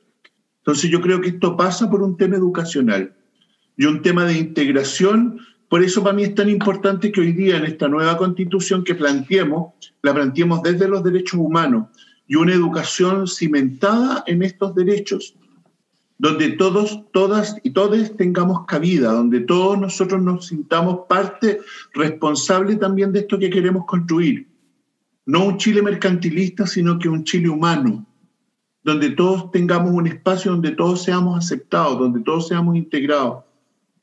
Eso es lo que yo, yo propongo y creo, creo firmemente en este proceso. Como profesor, como, como educador, como docente, como lo que queráis y primero como persona. Eso. Muchas gracias, Alejandro. Avanzando un poquito, ¿eh? actualmente en la sociedad de hoy se profundizan eh, todas las demandas del mundo femenino, que en las cuales se exige una mayor participación de la mujer en los distintos espacios, ¿ya? Eh, sobre todo laicales, pero también en los espacios eclesiales. En el caso de la Iglesia, el Papa Francisco ha nombrado a algunas de ellas en cargos administrativos importantes en el Vaticano. Benito nos contaba que en el norte dos religiosas fueron eh, nombradas párrocas, ¿ya? ¿Creen ustedes que realmente se trata de un avance o es solo una estrategia para enfrentar las demandas más profundas de ellas, ¿ya? como la consagración de mujeres al sacerdocio, etc. Acá quizás eh, Claudia, ella está como súper metida en, el mundo de, los movimientos feministas, ¿ya? Y en el mundo femenino también. Entonces, quizás ahí como Claudia, nos gustaría escucharte. Eh, de acuerdo, yo voy a partir a lo mejor después de nuevo aparece alguna cosa interesante. Eh, algo dijiste tú, Tomás, que, que, me identifica, ¿no? Eh, porque hay una parte de mí que se resiste a responder preguntas como esta. ¿Por qué las mujeres, que somos el 52% de la humanidad, tenemos que explicar nuestras demandas, o nuestra situación, o tenemos que incluso explicar por qué es conveniente para las instituciones que hayan mujeres, ¿no? Pero bueno, ya tengo más de 40, soy mamá y hay una parte de mí que pacientemente responde. Eh, pero, bueno, uno va, cambiando la respuesta también. Eh, y yo creo que mi respuesta en estos días está súper influenciada por una autora que se llama Mary Beard. Se las voy a anotar ahí en el chat. Eh, y ella tiene un librito chiquito que se llama Mujeres y Poder. ¿ah? Mujeres y Poder. Seguro lo van a encontrar y les va a fascinar. Entonces ella dice, mira, el tema, el tema es que las mujeres han sido admitidas en la esfera pública desde Grecia, pero con objetivos súper acotados o hablar en nombre de las mujeres apelando a la piedad o hablar en nombre de la familia. ¿ah? Lo que no ha sucedido, no, ha no sucedió en Grecia y no sucede todavía en el planeta Tierra hoy día, es que las mujeres hablemos en nombre de la humanidad ¿ah? Y que podamos articular discursos de cualquier tipo en nombre de la humanidad. ¿ah? Eh, y, yo creo que por ahí van como mis aspiraciones, mis lecturas del mundo hoy día, eh, y probablemente es lo mismo que yo quiero, pues para todos, para, no sé, para los gays, para la gente de alguna eh, identidad étnica o indígena, ¿entiendes? Yo creo que, que, eso es lo que a mí me gustaría que, que fuéramos madurando.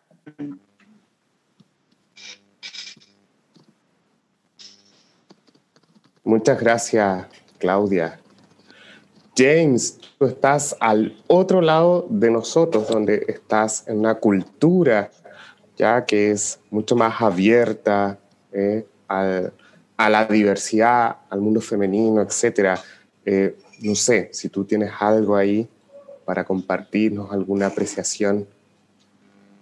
Pues no muy exactamente, pero eh, era muy interesante lo que estaba diciendo Claudia y estoy poniéndome a pensar en las ocasiones cuando ha tomado la palabra una mujer en representación de todos los presentes y donde me he sentido incluido y a gusto por esta manera tan sin problemática de la mujer ser la representativa vocal de la humanidad y no, como Claudia decía, de una pequeña parte, digamos, sectorial, con papel apropiado, por así decirlo. Y sí, me, acuerdo de haber escuchado a la, la, la expresidenta de Irlanda, Mary, Mary McLeese, que nos habló a una reunión de la GNRC en Roma, eh, en nuestra primera, primera reunión, de hecho. Y como mujer que había sido la presidenta de su país, estaba acostumbrado a hablar en nombre de toda la República. y era perfectamente evidente que a ella no le eh, no había algo sectorial en la manera en que hablaba. Era, entonces sí, yo creo que lo que está diciendo Claudia es importante. Mientras más ah, lleguemos a esto, a que entendamos a la mujer, de, la voz de una mujer como la que nos agrega, que es la arrebaña a todos. Um, psicológicamente es muy importante. Yo creo que es, eh, es mucho más fácil sentirme parte de un nosotros propugnado por una ella que por un nosotros propugnado por un él porque nosotros propugnado por un él siempre viene con, digamos, muchas fronteras, muchas fronteras internas difíciles de navegar. No sé si, no sé si, si, si ando, si, si estoy acertando, Claudia. Este, me, me, me corrige chino. Gracias, me, me conmueve tu, tu, intervención, James. Es muy, muy bonita, además, porque tú no la haces desde la otra vereda, sino que precisamente desde esta, ¿no? Eh, cuando decimos nosotros, eh, y, y, lo puedo decir yo a nombre tuyo. Muchas gracias, muchísimas gracias, James. Benito o Alejandro, no sé, no se peleen ustedes, chicos. ¿eh? Yo solo, solo eso, quiero... Eso es lo malo cuando tenéis gente que No. es buena para hablar, pues, ¿viste? Yo estaba pensando en... Ah, Alejandro, un poco, porque Benito iba a hablar. Ah, perdón. No, No, pero, pero muy cortito. Eh, gracias Claudia y gracias James. Yo este, este también es un problema complejo para mí cuando me tocan hablarlo, porque mi experiencia vital, yo vengo de una familia de 10 hermanos y somos como alternados en el orden. Algunos de ustedes, los que no están acá conectados, los conocen. Yo no tengo la experiencia en el vínculo con mis hermanas de, una desigualdad de vínculo. Eh, entonces, mi experiencia vital de, desde niño como que no me hizo percibir esa desigualdad, a pesar de después de haberme eh, formado en un colegio de hombres, pero como que no, no tengo, no, no, tengo, entonces esa asimetría que existe en la sociedad me perturba tanto en las relaciones humanas, me perturba en el trabajo, eh, y, y creo que la modificación viene, bueno, la luz que, ¿no que nos ponía Claudio, yo creo que, claro, que es, es la luz de, de, esa modificación. En el caso de Chile hoy día tenemos una, una oportunidad, ¿no es cierto?, eh, en la Convención Constituyente, por ejemplo, en este esfuerzo paritario que se ha hecho, que mucha gente lo ha denostado, ¿no es cierto?, fue tremendo cómo fue atacado ese esfuerzo paritario, eh, y que la gente dice, no, que lleguen por sus méritos, y digo, qué increíble. si toda la vida la han destruido por los méritos, la han humillado por los méritos. De hecho, lo mismo que realizan las mujeres en Chile y realizan los hombres, la mujer tiene una compensación económica eh, diferente por lo mismo que realizan. O sea, es, es impresionante. Pero bueno, yo creo que, que, el, que, nuevamente volvería yo a decir que la posición que puede tener la jerarquía es la posición que tiene la cultura. La cultura, ¿no es cierto?, ha creado una manera de vincularnos entre las personas que después se ve reflejada en esa jerarquía, que también alimenta después esa manera de vincularnos. ¿ya? Eh, y yo creo que esto tenemos que comenzar a cambiarlo los vínculos que establecemos. Pongo un ejemplo práctico que, que muchas veces, ¿no es cierto?, lo he puesto, y perdonen que me metan algo tan práctico, que vuelva nuevamente a la educación. Yo me, me, me inquieto mucho cuando ingreso en un jardín infantil, en una sala cuna, en un, eh, en un lugar donde hay niños y niñas pequeñas, donde solo hay educadoras mujeres. Eh, me inquieto mucho y digo, habiendo tantos hombres que fueron jefes de lobatos, que son espectaculares, cuyos padres seguramente nunca les incentivaron que pueden haber sido unos excelentes educadores de párvulo. Y los podríamos haber tenido ya en nuestras aulas, trabajando juntos y entendiendo que que los roles que se nos asigna la cultura a veces son roles opresores, roles diferenciadores que nos asfixian y que terminan matando los dones, las habilidades, las capacidades de las personas y nos privan de libertad. Pongo este ejemplo práctico porque creo que si la, nosotros no vamos cambiando la manera de enfrentarlo, es muy, es, es muy complejo y, y, parte para mí en esos vínculos que se van estableciendo desde la temprana infancia. Eh, gracias. Muchas gracias, Benito. Alejandro, ahora sí. Qué bueno que habló primero Benito, porque dijo cosas que efectivamente son muy reales y que a mí me ha tocado vivirlas también en carne propia. ¿Y por qué digo esto? Porque primero yo vengo de una familia profundamente matriarcal. ¿ah? La línea de, de, poder en mi familia la manejaban las mujeres. ¿ah? Mi abuela, mi mamá, mi hermana, mis primas, mis tías, eran mujeres profundamente empoderadas. Nosotros los hombres siempre jugamos en minoría. ¿ah? En la casa era mi papá y yo que nos sentábamos de repente a mirarnos las caras cuando las mujeres decidían qué es lo que íbamos a hacer el domingo. Nos mirábamos nomás, pues si ya estábamos en desmedro, ¿sí? ¿para qué vamos a estar en discusiones? Me formé en colegios mixtos. Eh, estudié mi enseñanza media así en varios colegios de varones eh, y después entré a estudiar una carrera que es eminentemente femenina. La educación general básica tuvo el 80% tenía contexto femenino. Conocí muy bien la realidad de educación parvularia en el pedagógico, donde en ese tiempo yo tuve la posibilidad de tener tres compañeros que son parte de la generación de varones educadores de párvulos que hoy día no están trabajando en aula, ellos trabajan en las partes administrativas, mm. están incorporados en algunas seremías o cosas así. Y eso, ¿sabéis por qué pasa? Porque justamente comparto la mirada cultural que tú señalabas, Benito, pero esto también viene por una, por una serie de sospechas que se dan y que vienen desde el ámbito femenino, ¿ah? más que desde el ámbito masculino porque nosotros los hombres a veces agarramos para el fideo, nos reímos, pero son las mujeres las que generan a veces esos ámbitos de sospecha, como un educador eh, va a estar en el aula con los niños, más con todo lo que había hoy día de los abusos de menores, etcétera, etcétera, miran como raro a un hombre que se especializa en una carrera que es de mujeres. ¿ah?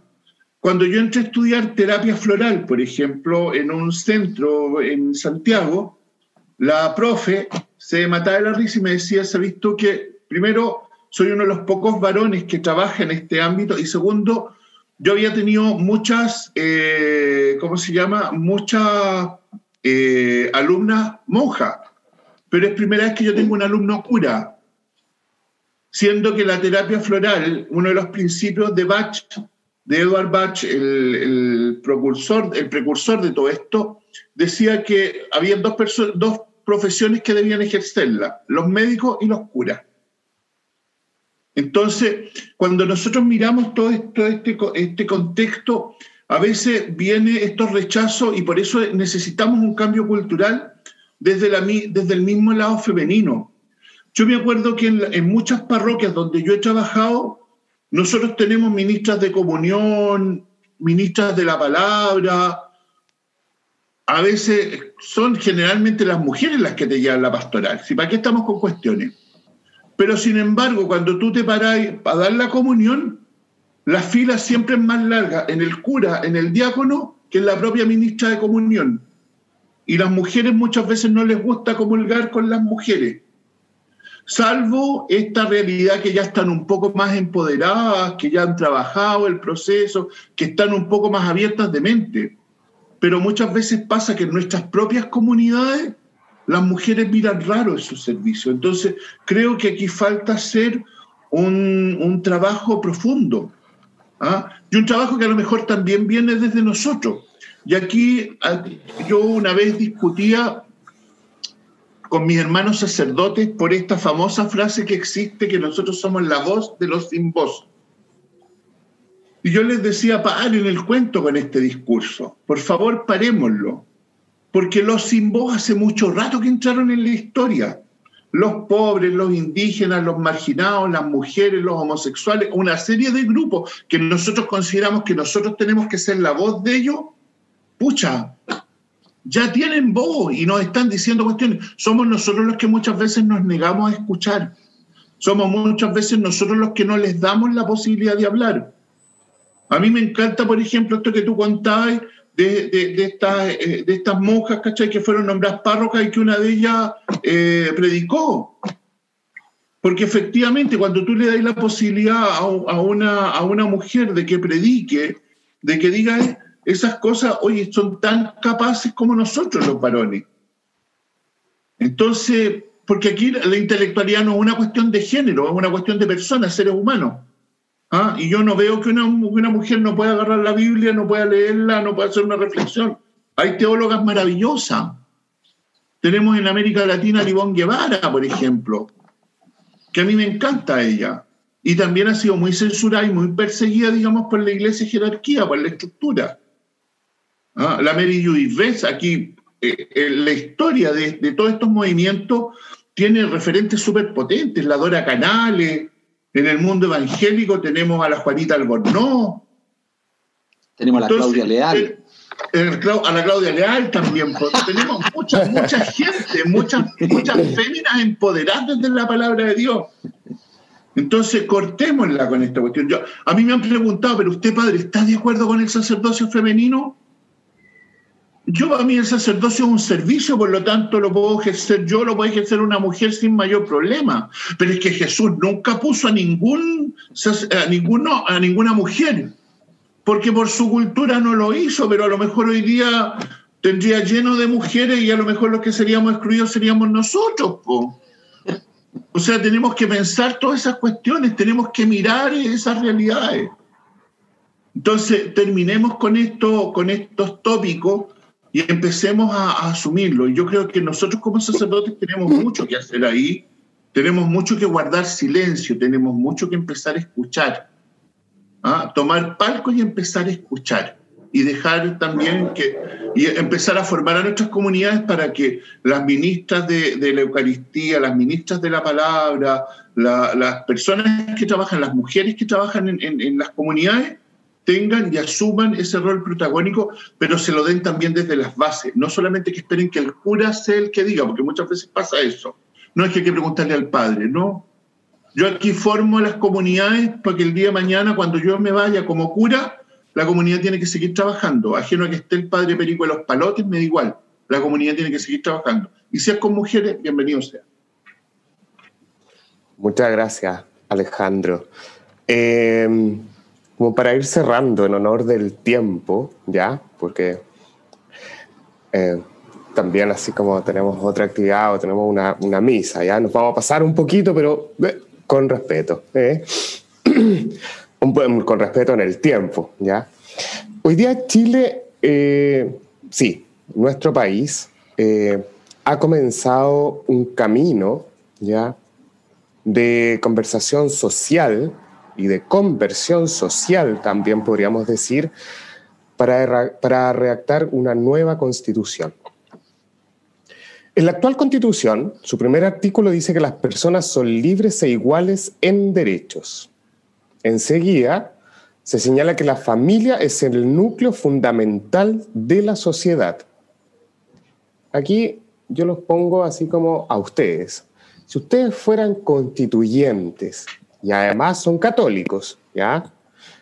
¿Cómo redactarían este artículo de modo a incorporar a todas las realidades de familia y que los derechos de la diversidad sean efectivamente reconocidos?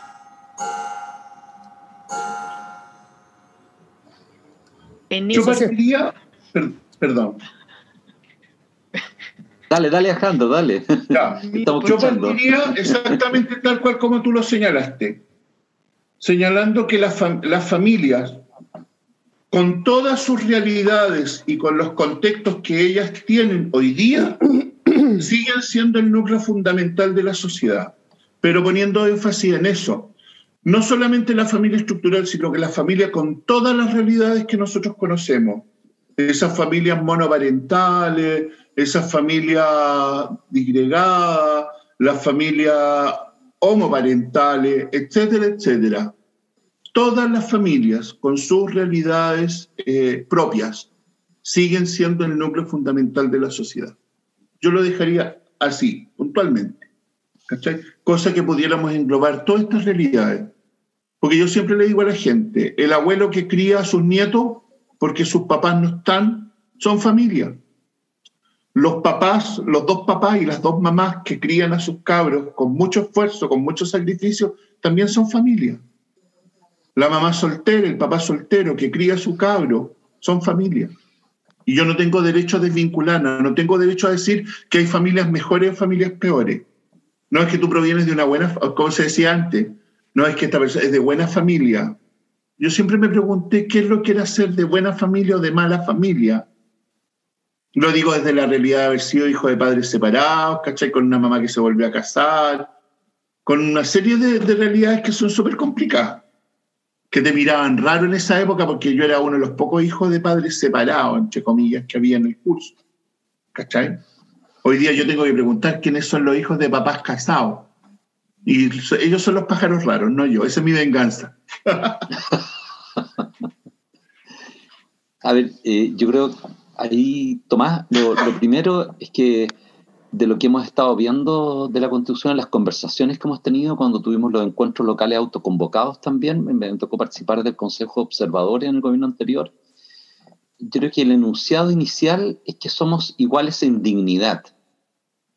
Eh, y yo creo que eso se acerca mucho a lo que nosotros también hemos aprendido desde la propia antropología teológica. Yo creo que si no partimos de que somos iguales en dignidad, bueno, va a ser muy difícil que después esos derechos maravillosos que enunciamos se puedan garantizar efectivamente en la sociedad.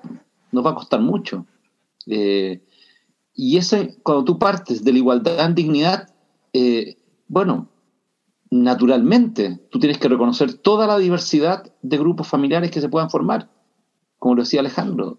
Eh, y tienes que ver un enunciado que recoja todos los hogares que se forman, todos los hogares en Chile, tantos hogares, y que se formarán en el futuro, no tenemos la medida, de un misterio cómo esto irá evolucionando, a lo mejor no sabemos cómo irá evolucionando. Eh, entonces, tienes que, que, considerar que ese núcleo inicial de la vida es muy importante. Y cuando Alejandro hablaba, me acordaba de algo impactante que nos ocurrió con Lorena cuando llegamos a La Pintana, que eh, dos mujeres eh, que eran lesbianas recogieron un niño, vivían juntas y recogieron un niño eh, de la calle que estaba muy, muy, muy mal y después conocieron a la mamá y la mamá se lo entregó. No se los pudo entregar legalmente porque no se les permitía en aquella época, fue hace mucho tiempo, esto más de 30 años. Y ellos se controlaban la salud del niño, la controlaban en el consultorio del Hogar de Cristo del Castillo aquí en La Pintana, donde trabajamos nosotros. Y en una de las idas, este niño estaba muy bien, era controlado por una pediatra, y lamentablemente en uno de estos inviernos duros que hubo, terminó en, el, en un hospital cercano. Y cuando los vieron llegar, se escandalizaron tanto en el hospital que al final intervino la persona del servicio social, les quitaron el niño y el niño lo mandaron al Sename. Y nos causó un trastorno tan grande en el centro comunitario de los que decíamos, es una locura, es una locura. Este niño tenía un hogar, dos personas que lo amaban, donde se estaba criando, eh, y lo mandan a un recinto donde no va a tener esos vínculos. O sea, es como, y para los que conocíamos el Sename, y me había tocado a mí como alumno de psicología estar allí, yo decía, pero es terrible. Tratamos de hacer todo, todo, no hubo caso, no hubo caso.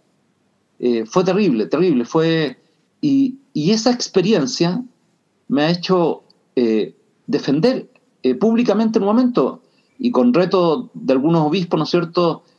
Por ejemplo, la jueza Tala, cuando eh, en medio, ¿no es cierto?, del, del, conflicto que tuvo ella, le termina sacando los hijos. O sea, yo encuentro impresionante. O sea, destruyendo el vínculo que se había logrado establecer.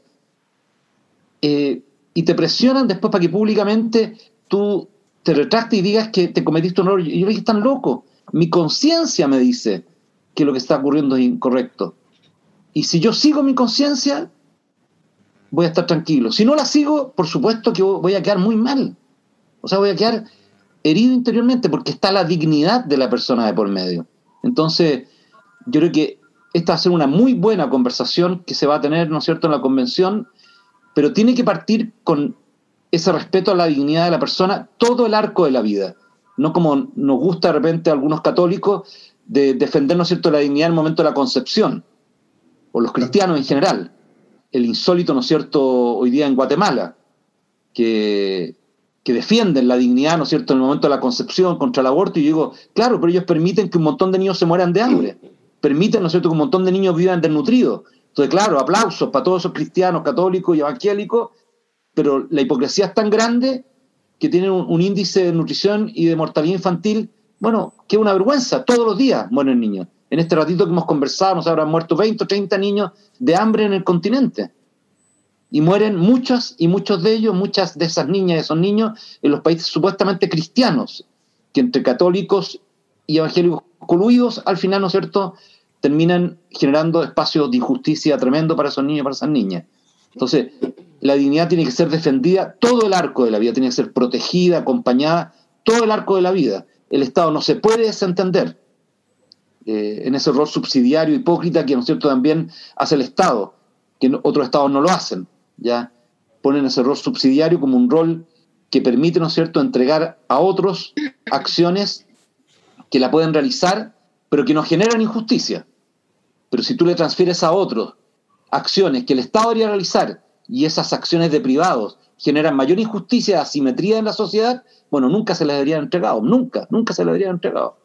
Y yo creo que en esto, bueno, va a haber una conversación interesante y vamos a tener que colaborar mucho para que se sea, pero es la dignidad la que tenemos que poner y defender. Muchas gracias, Benito. Claudia, no sé si quieres agregar algo. James, de verdad que bueno, no sé si quieres agregar algo, algo desde una mirada más, eh, más macro, ¿ya? Porque... No, lo que tengo que decir es que quisiera despedirme, muy agradecido con ustedes, porque de aquí a poco es toque de queda aquí en Madrid. Y antes ah. yo tengo que llevar esta pequeña persona canina que está aquí conmigo a hacer su paseo nocturno, si no, no me perdonará. Perfecto. Entonces, eh, ya que aprovechamos y agradeciéndoles, agradeciéndoles mucho. Me despido. Chao, chao. Muchas gracias. Gracias por haber estado. No, el gusto es mío. Gracias. Chao. Gracias, James. Claudia. Sí, yo eh, quisiera permitirme un, un comentario. Eh, a ver, yo creo que el gran, como ya lo dijo Benito, ¿no? el gran, gran desafío que tenemos es pasar de un estado subsidiario a un estado social. ¿ah? Ese es el gran desafío. Ojalá que lo logremos en materia ecológica, en materia económica, de familia. Ojalá que lo logremos. Y eh, de manera más específica, ¿no? Cuando hablamos de la familia, eh, uno tiene que proteger eh, uno tiene que proteger los vínculos de filiación, ¿ah? porque hay padres que pusieron la semillita, como diría mi hijo, pero que después no sienten nada por el hijo. Entonces, bueno, ahí también necesitamos un Estado que interviene, que toma posición, que establece ciertos deberes filiativos de cuidado. ¿ah? Los deberes filiativos de cuidado son importantes, pero al mismo tiempo es muy importante reconocer que las personas establecen vínculos de protección, que a lo mejor no son lo mismo que la consanguinidad, pero que constituyen voluntariamente vínculos de protección que el Estado debe garantizar. Y ahí eh, la filosofía moral contemporánea ha sido muy, muy sabia porque en los últimos años ha comenzado a reconocer la relevancia que tienen eh, las acciones de cuidado, ¿no? Y cómo las acciones de cuidado que se dan al interior de la sociedad tienen que ser visibilizadas, reconocidas, recompensadas. O sea, hoy día hay muchos países que le van a pagar a una persona por quedarse en casa cuidando a sus padres ancianos, por ejemplo, ¿no? O cuidando a un hijo que tiene una, una cierta dificultad física o psíquica, ¿no? reconocer ese cuidado, visibilizarlo eh, y, contemplarlo como, eh, como familia, como vínculos de cuidado que establecemos voluntariamente y que repercuten en el largo tiempo en nuestras vidas, me parece muy, muy importante. Ojalá que lo logremos. Yo tengo mucha esperanza. Em, creo que, es muy importante el, el aporte que puedan hacer personas eh, que vienen de, mundos ¿no? donde el cuidado, la solidaridad eh, son, son la base. Muchísimas gracias, Claudia. Eh, antes de ir finalizando, quedaron muchas, muchas preguntas en el tintero, pero de verdad que no podemos seguir eh, en tema del tiempo, en honor al tiempo. Ya, pero primero que nada, partir agradeciendo todas las preguntas que se fueron haciendo en el chat. Infortunadamente así como que no se dio el tiempo, James se nos fue, etcétera, ya, pero claro, habría dado, yo por mí feliz de haber seguido hasta las 10 de la noche, ¿eh? total, estamos en tiempo de celebración, Padis. ¿eh? Pero sí, antes de que terminemos, hay una persona que está en el público que sí nos quiere hablar, ¿ya? Y sí le vamos a dar el paso, ¿ya? Eh, aunque ella es Adriana, ¿ya? Adriana es de la pastoral, justamente, ¿ya? Y eh, quiere hablar un poquito hacia nosotros en general. Adriana es trans, ¿ya? Entonces, como se tocó el tema, ella así como que nos mandaba WhatsApp, WhatsApp, WhatsApp, y eh, sí. Entonces, Adriana, yo no sé si estás por ahí. Ya le di permiso para que se desbloquee el audio.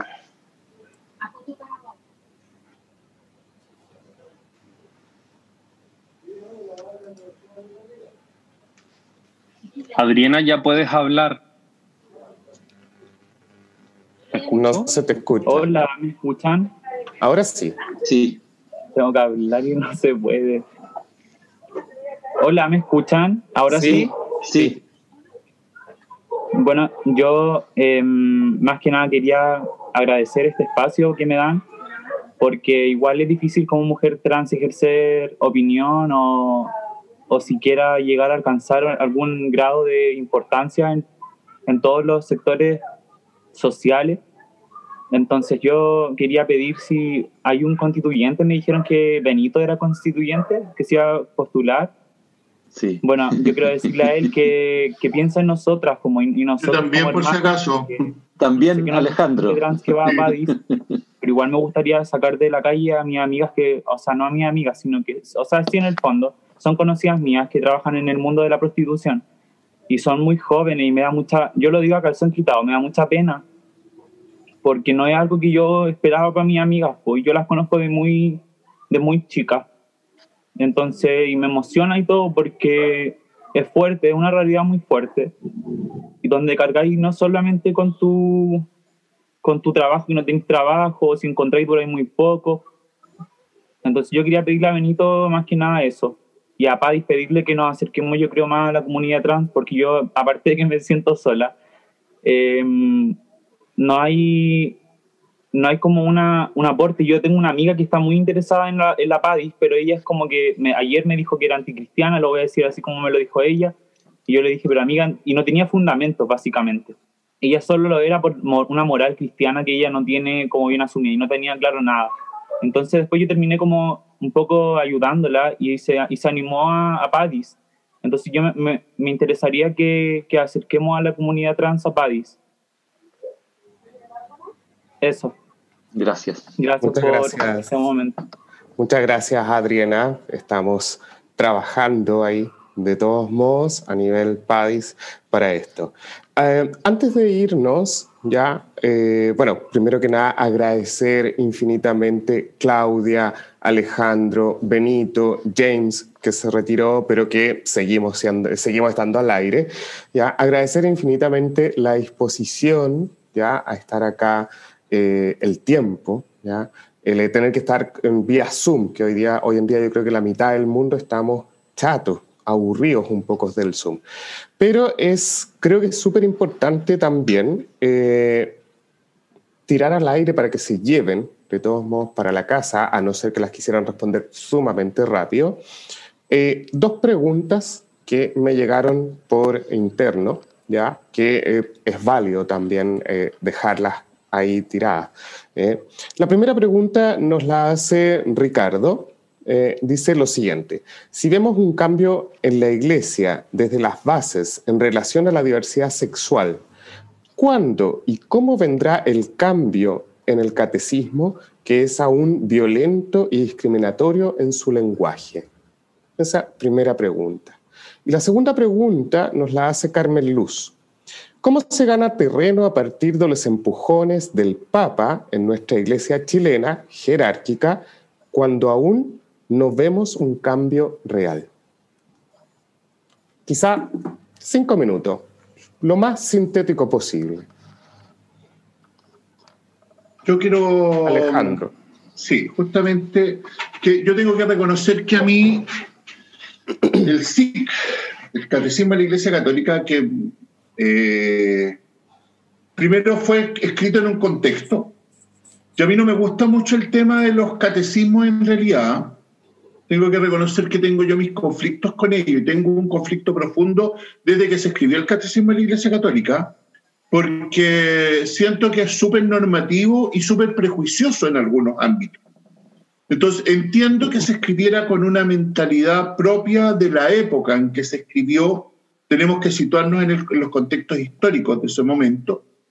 Eh, y yo creo que el catecismo, eh, gracias a Dios, no es palabra de Dios. Yo siempre que entro en confrontación con el catecismo, eh, lo miro a ver, y bueno, ¿qué nos dice la palabra de Dios desde este ámbito? Y el catecismo nos puede decir muchos ámbitos que se relacionan con el ámbito jurídico, que se relacionan con el ámbito magisterial, pero la palabra de Dios es la que tiene el peso. ¿Qué nos dice Jesucristo con respecto a eso? Entonces, cuando nosotros decimos, eh, hablamos tanto del catecismo, tengamos cuidado. El catecismo va a tener la fuerza que nosotros queramos darle. ¿Ah? Yo por lo menos lo percibo desde ahí. Entonces, si nosotros le damos esa fuerza al catecismo y seguimos trabajando desde el catecismo, obvio que nos vamos a encontrar con mucha interferencia frente a las realidades que nosotros queremos trabajar. Miremos la palabra de Dios, trabajemos desde la misericordia y caminemos con eso. Y segundo, lo que dice Carmen Luz con respecto a ganar terreno, eh, yo insisto, o sea, la jerarquía es una parte, pero no es toda la iglesia. ¿Ah? Entonces, también tenemos que mirar esta reflexión y este terreno ganado como iglesia pueblo, ¿ah? como iglesia pueblo de Dios. Y en la medida que nosotros vamos empujando estos muros, estas barreras, estos muros y estas barreras van a ir cayendo. ¿ah? Ajeno a que nuestros obispos de repente les cueste asumir, ajeno a que a nosotros los curas nos cueste asumir, yo le pido por favor al pueblo de Dios que nunca pierda esta capacidad de empujarnos, de llevarnos a esta como decía, a estos márgenes eclesiales, a, estas nuevas, a estos nuevos aerópagos, a estos nuevos lugares teológicos. Es el pueblo de Dios el que nos tiene que empujar. Y nosotros haremos ese caminar con la comunidad trans, con la comunidad eh, homosexual, con la comunidad lésbica, con la comunidad eh, feminista, con la comunidad indígena, con la comunidad negra. Iremos haciendo ese caminar. Fuércennos, fuércennos, empújennos ¿Ah? Porque el Espíritu Santo es el que los va a empujar a ustedes. Si esto es, como dijo nuestro buen amigo, eh, este, este, fariseo que dijo esta, famosa frase, si es obra de Dios, esto va a permanecer. Si es obra del, hombre, solamente va a caer. Y yo siento que aquí hay mucho del Espíritu Santo, de la presencia del Espíritu Santo. Entonces, empújennos, por favor, empújennos. Eso. yo quería hablar porque quiero que termine Claudia porque Claudia seguramente nos va a iluminar ahí cuando termine, así que... Dale, Benito. ¿No es cierto? Para que cierre ella... Eh, bueno, yo voy a la línea de lo que decía Alejandro. Eh, voy a responder primero a la segunda pregunta. Eh, yo en mi vida aprendí desde pequeño que hay cosas que uno puede cambiar en lo inmediato con la acción de uno, después la puede cambiar con la acción de tantos. Y hay otras cosas que va a costar mucho cambiarlas, que son como el hábito cultural, ¿no es cierto? Y lo aprendí después en psicología, una cosa que se llamaba la fuerza del hábito, que era muy difícil cambiarla, con dos autores, con Hall y Spencer. Eh, y después leyendo a Lujan, me impresionó que él decía que las personas creamos las herramientas y después las herramientas nos crearon a nosotros. Bueno, y eso lo pongo en la cultura. Nosotros creamos la cultura y después la cultura nos comenzó a crear a nosotros.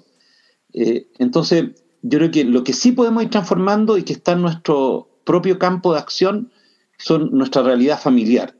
Y muchos, por lo que he visto en el chat, ¿no es cierto? Y por la gente que conozco, de, los, de los nombres que he visto, esa realidad ha ido cambiando. No en todos, me imagino, no en todas, eh, pero ha ido cambiando. Después nuestra realidad de los movimientos y nuestra realidad parroquial. Eh, o sea, si eso va cambiando y se va modificando, bueno, seguimos extendiéndolo. Vuelvo al ejemplo que yo había puesto de nuestros hijos. Nuestros hijos, esto eh, lo hemos conversado un montón de veces aquí en la casa, pero ellos tienen lo viven distinto. están fregados los obispos, los curas o las monjas, no sé que piensen de otra manera, están fregados porque ya la generación de ahora lo piensa distinto, lo ve distinto.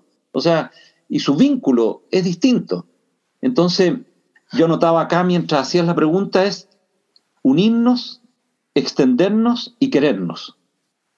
O sea, ¿cómo somos capaces de unirnos en esto, de irnos extendiendo, extendiendo, ¿no es cierto? Y que mantengamos una base de amor y de respeto entre nosotros, todos, trans, todo, todo. Y por eso hablaba lo de las comunidades. Encontré insólito, de repente me di cuenta, algo que no había tomado conciencia, ¿por qué tienen que armar comunidades entre ustedes? ¿Por qué la PADIS arma comunidades entre ustedes? ¿Por qué esas personas no están incluidas en las comunidades? Eh, o sea, sería mucho más importante para esas comunidades que estén incluidos en las comunidades. Y que, por ejemplo, si varios o varios de ustedes ya están casados, deberían estar dentro de las comunidades donde hay matrimonio. ¿Se fijan? Eh, o sea, cómo nos vamos uniendo, uniendo y después nos vamos extendiendo. Y en relación, ¿no es cierto?, a lo del catecismo, bueno, yo suelo responder como, como un laico que está dentro de la iglesia. ¿Quién lee el catecismo? ¿Lo leerá Alejandro, a lo mejor la Claudia? ¿Quién lee el catecismo? Y esos números que ponen ahí, el 330 y tanto, me metí en internet para verlos, son terribles, terribles son números, ¿ya?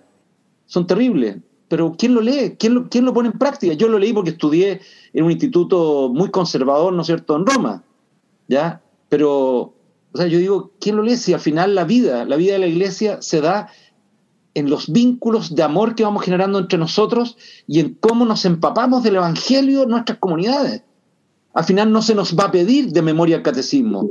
Váyanse a Mateo 25, o sea, no se nos va a pedir nada de eso. Eh, se nos va a pedir si nuestras acciones tuvieron o no un peso profundo de amor. O sea, eso, eso es lo que se nos pide en el mundo. Eh, alguien puso por ahí la última encíclica, esta tercera encíclica del Papa, eh, que me tocó presentarla el otro día en la Católica del Paraíso, y es y me tocó leerla fuerte, y me gusta cuando me invitan a presentarla porque me obliga a leerla fuerte, a leerla profunda, y la verdad es que es muy fuerte porque es algo que, revierte y que inclusive para lo que estamos hablando eh, nos cambia el paradigma, como lo puso uno de ustedes ahí, me parece que Francisco en el chat, ya cambia el paradigma. Y, yo creo que esa es la reflexión que tenemos que hacer ahora. Eh, no es contra el catecismo, no tengo nada contra el catecismo, pero claro, el catecismo, su base tiene que ser el amor. ¿Ya? Así de simple. Muchas gracias, Benito. Claudia. Eh, fue un poco intimidante la, aseveración de Benito, pero, a mí me gusta el tema de los textos normativos. ¿ah? A mí me, gusta hablar de los textos que norman, que regulan las leyes. ¿no? Eh, y lo que me pasa con buena parte del magisterio que habla de sexualidad es que es como si descubriera el 20% de mi propia sexualidad. Eh, a veces no está necesariamente mal lo que dice, pero, pero es como si le faltara el 80%. Y el otro 80% tiene que ver con hospitalidad, tiene que ver con creatividad, tiene que ver con gozo, con juego, con un montón de cosas y yo no soy particularmente creativa. Entonces yo digo, pucha, eh, uno tiene que nutrirse de la literatura, uno tiene que nutrirse del arte, eh, uno tiene que nutrir su propia sexualidad y creo que ahí el magisterio está al debe con una antropología religiosa más rica. ¿ya? Algo de eso hay en Amoris Letizia algo de eso hay, algunas intuiciones. Pero claro, yo me imagino que a, muchos de los que están aquí les pasará lo mismo, que eh, la manera en que espiritualmente o religiosamente los textos nos han descrito la sexualidad nos da cuenta de lo que nosotros hemos vivido. Eh, entonces, yendo a la Padis, yendo a la Padis, si hay algo que a mí me, llena el corazón y me obliga a pensar es que el catecismo y otros textos magisteriales han descrito eh, la homosexualidad, porque no hablan de ninguna otra cosa, o sea, no hablan ni de lesbianismo ni de trans, solo mencionan la homosexualidad, hablan de esa experiencia humana en términos como dolor, eso, pecado, pero después hay gente que eh, después de haber vivido una experiencia eh, cristiana, digamos, con todas las de la ley, comunitaria, sacramental, litúrgica, es capaz de decir, no, mira, o sea, a mí Dios me creó así y desde este lugar yo tengo que hacer mi aporte a la sociedad, al mundo, y bacán, ¿no? Es esa experiencia en todas sus dimensiones, también la dimensión sexual, la que puede crear eh, una, una conciencia de que este lenguaje tiene que enriquecerse. Y créanme, eso vale también para los heterosexuales.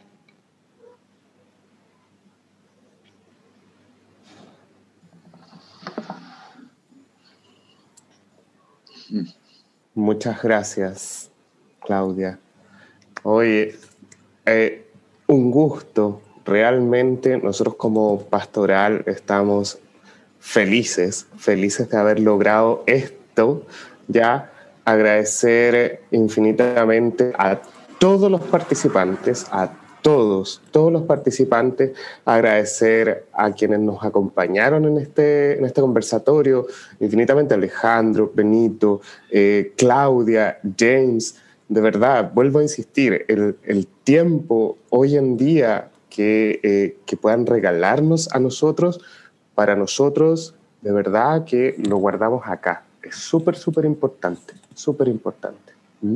Así que muchísimas, muchísimas gracias a todas, a todas, ya, a todos y a todes. Y si quieren, pueden dejar abiertos los micrófonos, qué sé yo. Mientras tanto, van pasando ahí más fotos hasta que estemos listos y pueden comentarlas libremente. ¿eh? Por mi parte, oye, un beso. Yo me retiro. Tomás, yo también me retiro. Un abrazo inmenso. Sigan adelante y sigan empujándonos a hacer cosas. Besote a todos y ánimo. Eso, eso me Muchas gustó gracias. mucho, Alejandro, que los empujáramos. Los vamos a seguir empujando. Sí, ¿eh? empújennos, Sí. empújennos. Yo creo que la iglesia camina en la medida que el pueblo de Dios nos va empujando. Así que gracias. Muchas Ya. gracias, Alejandro. Chao, chiquillos. Chao, Cuídense. gracias. Omi, Chao. Chao, Claudita. Cuídate. Chao, Benito. Chao, Chao, chao. gracias. Muchas gracias. Omi me escuchó. Sí, te escuchas. Ah, ya. Oye, recordarle a todas las personas también que estamos en nuestra página web es padis.cl o padis.org. Nuestro Instagram es padischile, al mismo que nuestro Facebook. Así que el, que se quiera sumar por ahí, comentarnos cualquier cosa, darnos algún feedback, algún ah, lo que sea, nos pueden escribir por cualquiera de nuestras redes sociales o escribirnos también a nuestro correo que es padis@padis.cl.